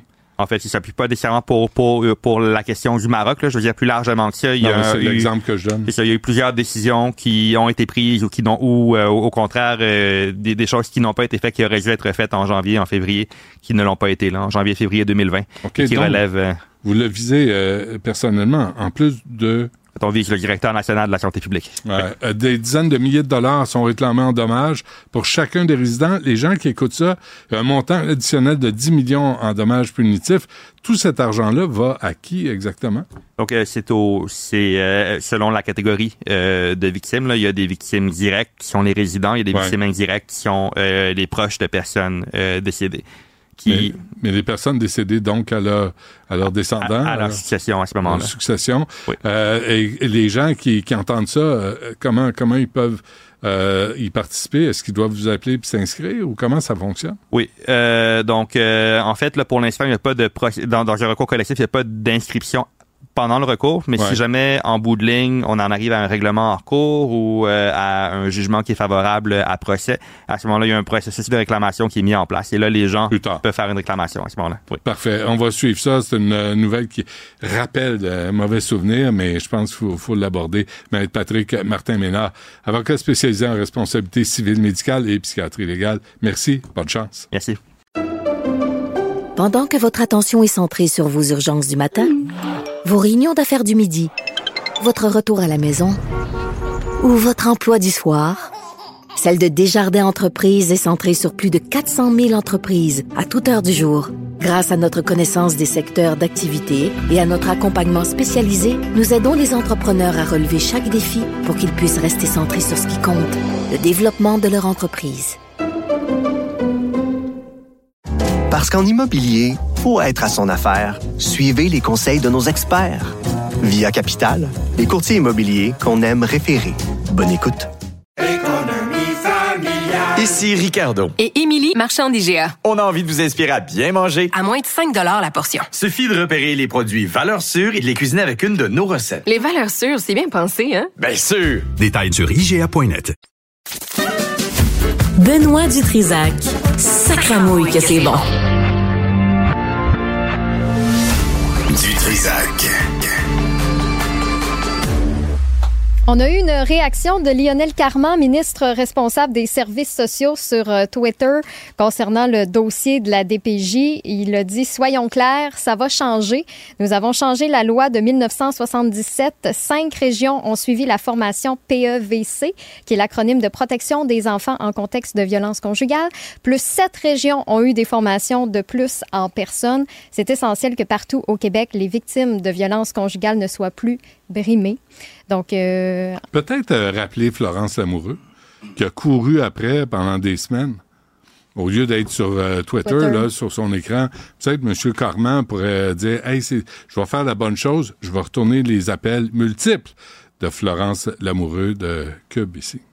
Répondre effectivement à Ouais. ces euh, questions. En tout cas, en attendant, continuez de nous envoyer vos témoignages au studio@cube.radio. Et parlant de réactions, vous êtes de plus en plus nombreux à nous écrire sur la messagerie texte. Pierre de la Salle qui nous dit c'est avec joie que je retrouve que je retrouve Benoît à la télé Mm. avec Cube. La rencontre quotidienne du Trisac Martineau, c'est un must. c'est vrai que vous êtes plutôt divertissant. Sympathique.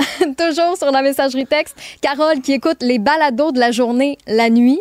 Insomnie oblige.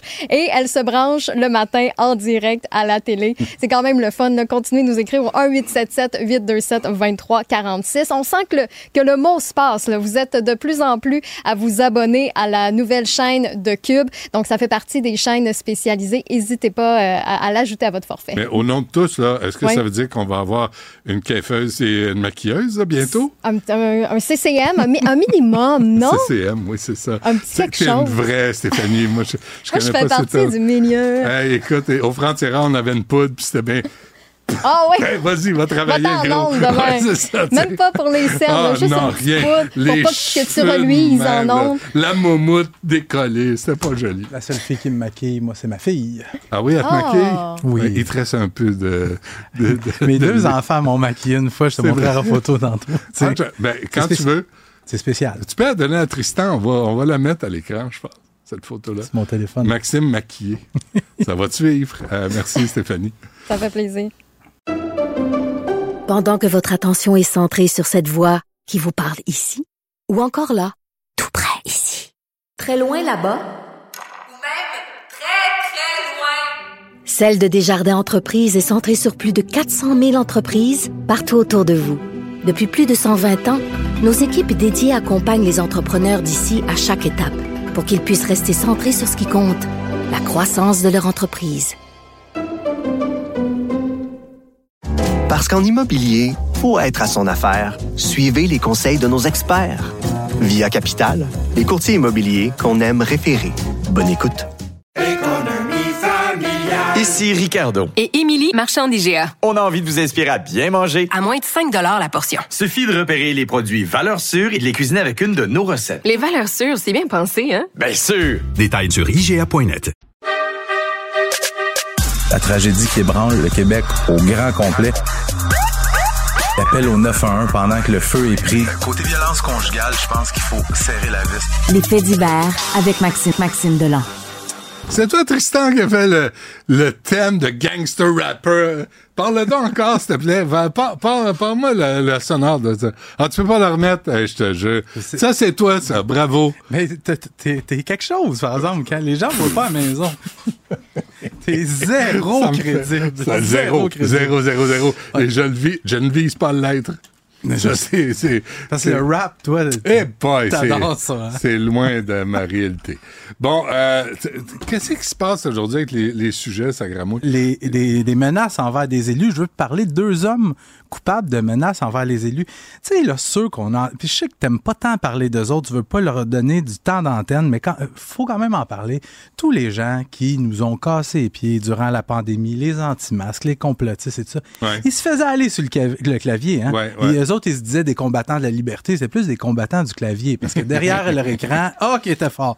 Deux dossiers distincts qui sont réglés hier, l'un au palais de justice de Sherbrooke et l'autre au palais de justice de Québec. Tout d'abord, le premier, il y a Germain Lemay, un, complotiste, un gars qui s'autoproclamait combattant de la liberté durant la pandémie.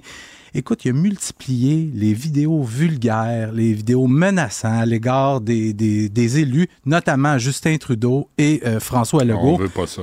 Ben, j'ai écouté certaines de ces vidéos. On l'entendait, toutes sortes de sa- de- d'affaires vulgaires, menaçantes, dans le genre que Trudeau et euh, Legault devraient finir à l'abattoir. Un autre vidéo, Non. on peut entendre ce que ça donne, c'est quelques secondes seulement. Trudeau puis Legault, là, n'importe quand, je vous chaîne par les couilles, puis je vous traîne en arrière de mon troc. Tu sais, tu- tu vois le, le genre de personnage. Euh, Prendre tes pilules. aux 4 heures. T'es là pour aider, on le sait. Ça se mais, peut pas. mais il y a plein de... Et, et que- ils pensent quoi en faisant ça? Ils sont fâchés. Non, mais ils pensent que ça va donner quoi au juste? Ah, je le sais pas. Mais Que, Trudeau puis Legault vont se n'importe, on s'en Hey. vient se faire tirer par les chenolles. Non, non, Euh, non. derrière ils vont appeler, ils vont dire Hey, t'as raison. On Ben fait oui. pas ça. Viens avec nous autres. Ben oui, viens, avec nous viens comme conseiller spécial. Puis le gars, il se filme sur son terrain. Commence par entretenir ton terrain, puis après, tu iras entretenir euh, la, la pandémie. Le reste de la société. Il ouais. a- le gars, euh, euh, comment, Germain Lemay, il a plaidé coupable aux accusations portées contre lui. Cinq chefs d'accusation portés contre lui. S'expose évidemment à une peine de prison. Euh, le juge n'a pas encore rendu sa décision. Ça devrait venir au cours des prochaines semaines. Autre dossier qui s'est réglé hier au Palais de justice de Québec. Jimmy Brodeur, un anti-masque de 43 ans qui, lui, suggérait tout bonnement d'éliminer François Legault, d'autres politiciens, le directeur national de la santé publique, M. euh, Boileau. Lui, c'est son deuxième passage devant les tribunaux en quelques mois parce que pas plus tard qu'en novembre, il avait été condamné pour méfait parce que dans un commerce, on lui avait demandé de porter un masque et qu'il était fâché. Fait que c'était une machine distributrice de Purel qui avait payé le prix. Il avait détruit une machine de Purel. Parce que Il était fâché. de porter un masque. Ouais. Fâché. Mais comment ça a été élevé, ces gens-là? C'est pas, mais. On te demande de porter un masque, tu y crois pas, on s'en fout, t'as une deuxième année forte. Sauf que lui, fait que porte-le le masque. ça devant son là. écran d'ordinateur, Ah ouais. il écrit, et je te cite, si j'ai un gun, je lui crisse une balle dans la tête à ce calice de bois de, bois de l'eau. Tu sais, bois l'eau, là, Ah, les jeux de ben mots oui, mots Je le manque pas, le tabarnak, je suis tireur d'élite. Qu'est-ce que tu penses qui va arriver? Tu sais, là, il faut que les gens comprennent, là, les, les combattants du clavier, là, je vous m'adresse à vous. Il y a des gens au SPVM, à la Sûreté du Québec, on appelle ça la cybercriminalité. Ils sont bien bons. Ils sont bien bons pour retrouver des, des tout croches de même qui se font aller les doigts sur le clavier, qui écrivent n'importe quoi à Mhm. n'importe qui. Mais vous allez vous faire arrêter. Sauf que dans ce dossier-là, une nouvelle qui vient de tomber, Jimmy Brodeur, lui, il demandait la clémence du juge, hein, parce qu'il s'est fait pincer, mais là, il demande la clémence du Ah, juge. ben oui. Mais le juge y a accordé. Il vient d'obtenir une absolution inconditionnelle. c'est bon, Par contre, sur les réseaux sociaux, il pourra plus écrire au sujet des élus. Il peut écrire sur qui? Sur d'autres citoyens, mais pas il, les peut, élus. il peut promettre de crisser une balle dans la tête à d'autres personnes, mais pas à des élus. Ah, Je pense qu'il a eu sa leçon, mais avis à tous ceux qui, f- qui- qui- Ben qui font ça, arrêtez, arrêtez. Pourquoi le monde est sans amour? Mireille Mathieu posait la question dans les années 70. J'étais pas né, j'étais même pas dans les projets. Ça t'empêche pas de connaître les choses avant ta vrai, naissance. c'est vrai, ça. T'es pas obligé d'être euh, d'être cabochon. T'as tu peux le savoir. pourquoi le monde est sans... Mais pourquoi euh, faire des menaces de mort comme ça? Je ne sais pas, je suis- Benoît, je suis euh, plugué sur les réseaux sociaux euh, à journée longue pour le travail. Le nombre de bêtises qui s'écrit d'un bord puis de l'autre, gauche, droite, puis ça Ah, s'insulte. ça, ah, ça Ça me manque. pas, hein? Ben non, je devrais peut-être y retourner. Ouais, viens-t'en. Hey. Tu sais, précurseur ici. Tu veux que je te parle de mon deuxième sujet? Euh, Tépinote? Non! Ouverture du procès d'un homme qui voulait faire un carnage à Montréal. Ah oui, ouais, vite. Euh, ouverture du procès hier de Denis Leblanc, 63 ans, qui est quand même accusé du meurtre prémédité de ses deux sœurs, de tentative de meurtre sur sa voisine et de tentative de meurtre sur deux policiers. Je rappelle rapidement les faits. On est le 3 octobre 2020, en pleine heure du dîner sur la rue Ontario. Il y a Denis Leblanc qui Oui, est dans son oui, immeuble à oui, logement, dit à son voisin M'en va faire un carnage. Et là, il saisit son arme de chasse, abat froidement ses deux sœurs. Et là, il s'en va chez une voisine, une voisine qui avait refusé ses avances dans le passé. Il lui tire dessus, sauf que la, da- la dame, par miracle, échappe au projectile. Et là, il descend et il attend les policiers. et il est en position de tirer. Quand les policiers arrivent, lui, ce qu'il veut faire, c'est tuer des policières. Euh, le hasard a voulu que c'était juste des policiers qui se rendaient sur les lieux. Fait qu'il il se met à tirer sur les policiers. Finalement, la fusillade se termine quand le suspect est atteint aux jambes par des projectiles tirés par les policiers. Euh, fait que c'était l'ouverture de son procès hier et euh, la première policière du SPVM qui a été appelée à la barre, elle a raconté quand elle a regardé dans le, dans le logement de Denis Leblanc, elle dit Je voyais toutes les munitions cordées sur le bord de sa fenêtre comme si ça faisait longtemps qu'il se préparait, que c'était un plan bien planifié. Écoute, le procès se poursuit aujourd'hui, mais s'il est reconnu coupable, écope automatique, Denis Leblanc va écoper automatiquement de la prison à vie, sans possibilité de libération conditionnelle avant 25 ans. Puis tu veux, je te parle de mes C'est bon, ça l'amène à 88. Devrait Ouais, être ouais. tranquille à cet âge-là. Ouais. Fait, finir avec les pinottes. Il se passe des affaires excitantes en Ontario ces temps-ci, puis je te parle pas du nightlife à Ottawa parce que c'est tout sauf excitant. Euh, écoute, la police euh, de la région de Waterloo en Ontario qui enquête sur le vol de 70 000 piastres de pistaches. Vaut cher, les pistaches, hein? Oui, je Ça- sais. Ça a augmenté. Mais les bandits qui sont pointés dans le stationnement d'un immeuble commercial et qui ont volé un 53 pieds rempli de pistaches. C'est bon. Là, la police demande l'aide du public parce que, il y a quelques semaines, il y a eu un 53 pieds de noix de Grenoble qui a été volé dans la même Ah, ils font région. un mix mash, là. Il y a un party, puis ils veulent mélanger. Sais-tu pourquoi? Ouais, des pistaches, des noix de Grenoble, c'est que ça coûte pas des pinottes. Hey, je m'excuse à tout le monde. Non, out. T'as- T'as été expulsé. Euh, ne refais plus jamais ça. Je m'excuse. Si on veut entendre des jeux de mots, on sait qui, qui, qui allait regarder à la télé. Va-t'en, chez vous. Merci. Bye. Pendant que votre attention est centrée sur cette voix qui vous parle ici, ou encore là, tout près ici, très loin là-bas, Ou même très, très loin. Celle de Desjardins Entreprises est centrée sur plus de 400 000 entreprises partout autour de vous. Depuis plus de 120 ans, nos équipes dédiées accompagnent les entrepreneurs d'ici à chaque étape pour qu'ils puissent rester centrés sur ce qui compte, la croissance de leur entreprise. Parce qu'en immobilier, pour être à son affaire, suivez les conseils de nos experts. Via Capital, les courtiers immobiliers qu'on aime référer. Bonne écoute. Ici Ricardo. Et Émilie, marchand d'IGA. On a envie de vous inspirer à bien manger. À moins de 5 la portion. Suffit de repérer les produits valeurs sûres et de les cuisiner avec une de nos recettes. Les valeurs sûres, c'est bien pensé, hein? Bien sûr! Détails sur IGA.net. Une voix qui porte, des idées concrètes, des propos qui résonnent. Benoît Dutrisac, déstabilisant, juste comme on aime. La rencontre du rocher du Trisac. Dans ce cas-ci, est-ce que c'est criminel? Pantoute. Une dualité qui rassemble les idées. Mais non, tu peux pas dire ça. On rembobine cette affaire-là. Non, non, non, non. Prends soin de toi, là. Oui, Hein, tu me protèges. Je le sais. Compte toi-même. La rencontre du rocher du Trisac. Écoute, Benoît, quand Ouais. je parle. Sophie, bonjour. Bonjour, j'ai Sens envie. particulièrement bonne aujourd'hui. Ben, c'est ça que tu me disais. T'as changé de parfum. J'ai changé de parfum. Celui-là, il est, il sent vraiment bien. Il sent vraiment bien. Ah, il va bien. Merci. Alors, c'est une publicité pour Chanel. Vous pouvez maintenant vous lever et aller gratter votre écran ou Oui. gratter votre radio, gratter En votre odorama. cellulaire. En odorama, vous allez Mm. voir la différence entre le Chanel numéro 5 que je porte depuis des années Ouais. et euh, Coco Mademoiselle que je porte maintenant. T'es rendu à Mademoiselle. Je suis rendue Coco Mademoiselle. T'es Je me rendu suis dit à l'âge que j'ai. bon, euh, j'ai envie d'avoir une discussion philosophique avec toi, Oh. Benoît. Je viens, Ça je finis. Ben, ça fait deux heures et demie que je suis en onde. Tu comprends que là, la philosophie. Bon, alors je vais avoir une discussion philosophique avec nos auditeurs et nos, et nos spectateurs à la télé. Moi, j'écoute. Je vous pose une question. Euh, on a appris donc, euh, grâce à nos collègues du Journal de Montréal, Journal de Québec, que euh, Fabienne Larouche, euh, la maison de production Etios, et Luc Dionne préparaient pour très bientôt, pour Club Illico, une euh, série éventuellement sur Maurice Boucher. Notez la façon dont j'ai présenté le personnage. J'ai Ouais. pas dit Mom Boucher, j'ai dit Maurice Boucher. Pourquoi? Et c'est là que la discussion philosophique commence. Pourquoi je l'appellerais Mom Boucher? Mom Boucher, c'est un petit nom que les mafras entre eux se donnent. Il y en a un, il s'appelle Cagoule, l'autre, il s'appelle euh, Pince à linge. Je sais pas, ils se donnent toujours des noms, Ouais, ouais. des petits noms, mais il faut comprendre, c'est des gens, des criminels endurcis entre eux qui se donnent des petits noms. Pourquoi moi j'adopterais ce vocabulaire-là? Non, le gars, il s'appelle Maurice Boucher, donc qui est décédé en 2022, si je me trompe pas.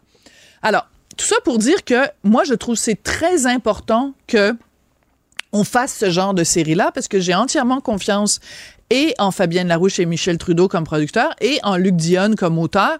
Ce sera pas dans la complaisance, ce sera pas, on va pas glorifier le personnage de Maurice Boucher. Mais ça pose quand même la question et c'est là que donc rentre la discussion philosophique parce que par exemple, euh, toi, peut-être comme Richard, vous êtes des fans des Sopranos, la série Les Sopranos.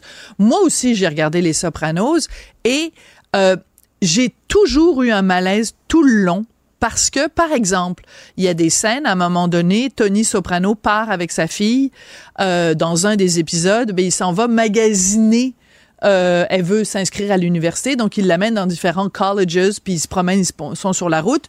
Puis pendant que sa fille est en train de rentrer à l'université pour, euh, tu sais, voir si ça, ça l'intéresse d'aller là, lui il est en train de commanditer des, des meurtres ou des trucs puis tout ça. Puis on voit on- en parallèle vraiment comme dans le parrain, on voyait par exemple il y a un mariage, il y a des trucs comme ça. Puis en parallèle, on voit les exactions commises par le personnage. Donc comme je te dis, j'ai entièrement confiance en l'équipe euh, Larouche, Dionne, Trudeau, etc. Puis je pense pas que ça va aller dans la complaisance ou la glorification.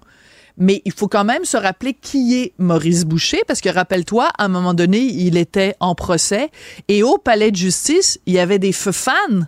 Il y avait beaucoup de fans de. Maurice Boucher Qui étaient là, puis qui l'applaudissaient. Autre exemple, un petit peu différent quand même, mais quand euh, un des boxeurs Hilton, là, je me souviens plus lequel, Ouais. euh, tu peux peut-être me, me Dave. rafraîchir la... Dave euh, était en procès pour agression sexuelle. Ben, la même chose, il y avait des fans qui étaient là dans la cour de justice. Puis en même temps, présomption d'innocence, etc., etc. Mais dans le cas de Maurice Boucher, d'ailleurs, je me demande si c'est pas à un moment donné, il était allé voir un match ou quelque chose au forum, Ouais, puis il y avait des gens de boxe, merci, et les gens l'avaient applaudi. Ouais. Donc, sachant qui c'était, sachant, c'est pas la présomption d'innocence, puis tout ça, là, trouvé coupable, Tout etc. Il savait très bien. Donc, moi, je pense que ça va, la ligne va être extrêmement intéressante à observer. Dans quelle mesure, tu- parce que le, le- la série, on nous dit que ça va être sur le deuxième procès de Maurice Boucher. Bon, tu veux Euh, pas en faire un héros? tu veux pas en faire un héros, puis tu veux montrer que c'est un zéro, puis en même temps, euh, c'est c'est sûr que si tu lui consacres une série, ça veut dire que c'est ce personnage-là que tu mets de l'avant. Il est En même temps, public. en même temps, des films sur la mafia, puis des séries Ben oui, sur la mafia, ben il y en a une barge, puis un char, puis une barge, puis en tout cas, je sais même plus c'est quoi l'expression. Une là. barge puis un char. Il y en a quelques-uns. Ben, Oh, il y en a, un une tantinet. trolley- Il y en a Voilà. 13 à la douzaine. Il y en a 13 à la douzaine, exactement. Donc, je suis sûre que c'est une question que tout scénariste se pose. Dans quelle mesure on décrit, je te, je te donne par exemple certains films de, de Scorsese où tu vois par exemple des personnages qui sont en train de, d'écraser euh, les, les doigts des personnages. C'est sûr qu'il y a personne qui regarde ça en disant « Hey, moi j'aimerais ça aller dans la mafia parce que ça a l'air le fun d'écraser les doigts du monde puis euh, torturer des gens. » Puis ça, il y avait Non, mais Joe Pesci, là. Dans Joe les- Pesci, voilà, merci. Dans Casino, dans. Voilà, dans Casino. Dans les films avec Robert De C'est, c'est- en même temps, il faut que tu les montres pour ce qu'ils sont. Ouais. Tu peux pas trafiquer. Voilà. Puis, mais, puis évidemment, ils deviennent un peu sympathiques parce qu'ils sont en position de pouvoir. Puis là, Ouais. t'a- t'aimes regarder ça, puis si t'aimes le genre, ben, tu vas triper. Voilà. Puis en même temps, tu veux pas en faire, la, tu peux Voilà. pas glorifier. C'est un jeu de la morale, c'est une question ouais. morale. Et autre anecdote à ce sujet-là, il y a quelques années de ça, avec mon, mon mari et mon fils, on est allé en Sicile. Et il y a un village en Sicile qui s'appelle le village de Corleone. C'est c'est le nom du village. Et dans ce village-là, il y a un musée de la mafia, mais c'est pas un musée de la mafia à la gloire de la mafia, bien au contraire, c'est un musée où on documente les procès qu'il y a eu euh, euh, euh, contre la mafia et tu rentres la première pièce quand tu rentres dans le dans le musée sont ça va du sol au plafond, c'est des dossiers. Tu sais, les deux juges, là, Ouais, juges qui avaient monté un aussi. dossier, voilà, qui ont été tués. D'ailleurs, quand tu arrives à l'aéroport, l'aéroport en Sicile porte le nom des deux juges, Falcone et je me souviens plus du nom du deuxième. Mais donc, quand tu rentres dans ce musée-là, c'est des, des tonnes et des tonnes de dossiers, de preuves, de monter la preuve contre les chefs de la mafia sicilienne.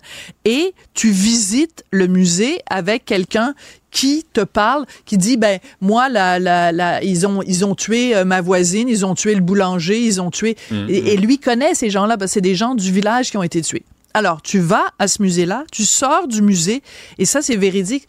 Tu sors du musée, puis t'es ébranlé. Richard et moi, on était ébranlés, là. C'est vraiment, là, Hmm. tu vois le visage des gens qui ont été pas des tués. bons gars. Ce sont des, des crapules. Ah ouais. Tu sors et tu descends et il y a un petit, une petite épicerie, un petit dépanneur juste à côté Ouais. où ils vendent. Tu peux acheter euh, une tasse à l'effigie euh, des, euh, des gens de la mafia, des sopranos, des machins, de toutes les per- du Mais- parrain. mais- de... Mais si tu à la prison Parce que le à parrain San s'appelait Francisco, Corleone, ouais. Tu sais, à la prison près de San Francisco, Oui. Euh, euh, qui est... Alca- pas Alcazar, Alcatraz. Alcatraz.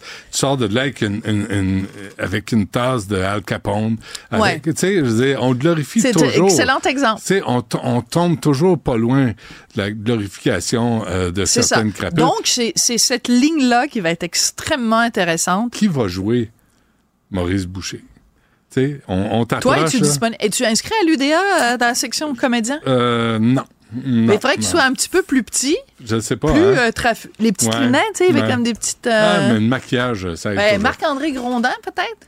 Je ne sais pas. Euh, on va, on va Mais, voir ça. mais même pour le comédien aussi qui veut jouer ça. Oui, non, c'est ça, je te soulève dis. plein de questions. Plein, Plein de questions, on n'a pas fini de, de les poser. Non. Sophie, merci. Merci à toute l'équipe. Merci à vous d'avoir été là. Yasmine Abdel-Fadel suit à l'instant. Kid.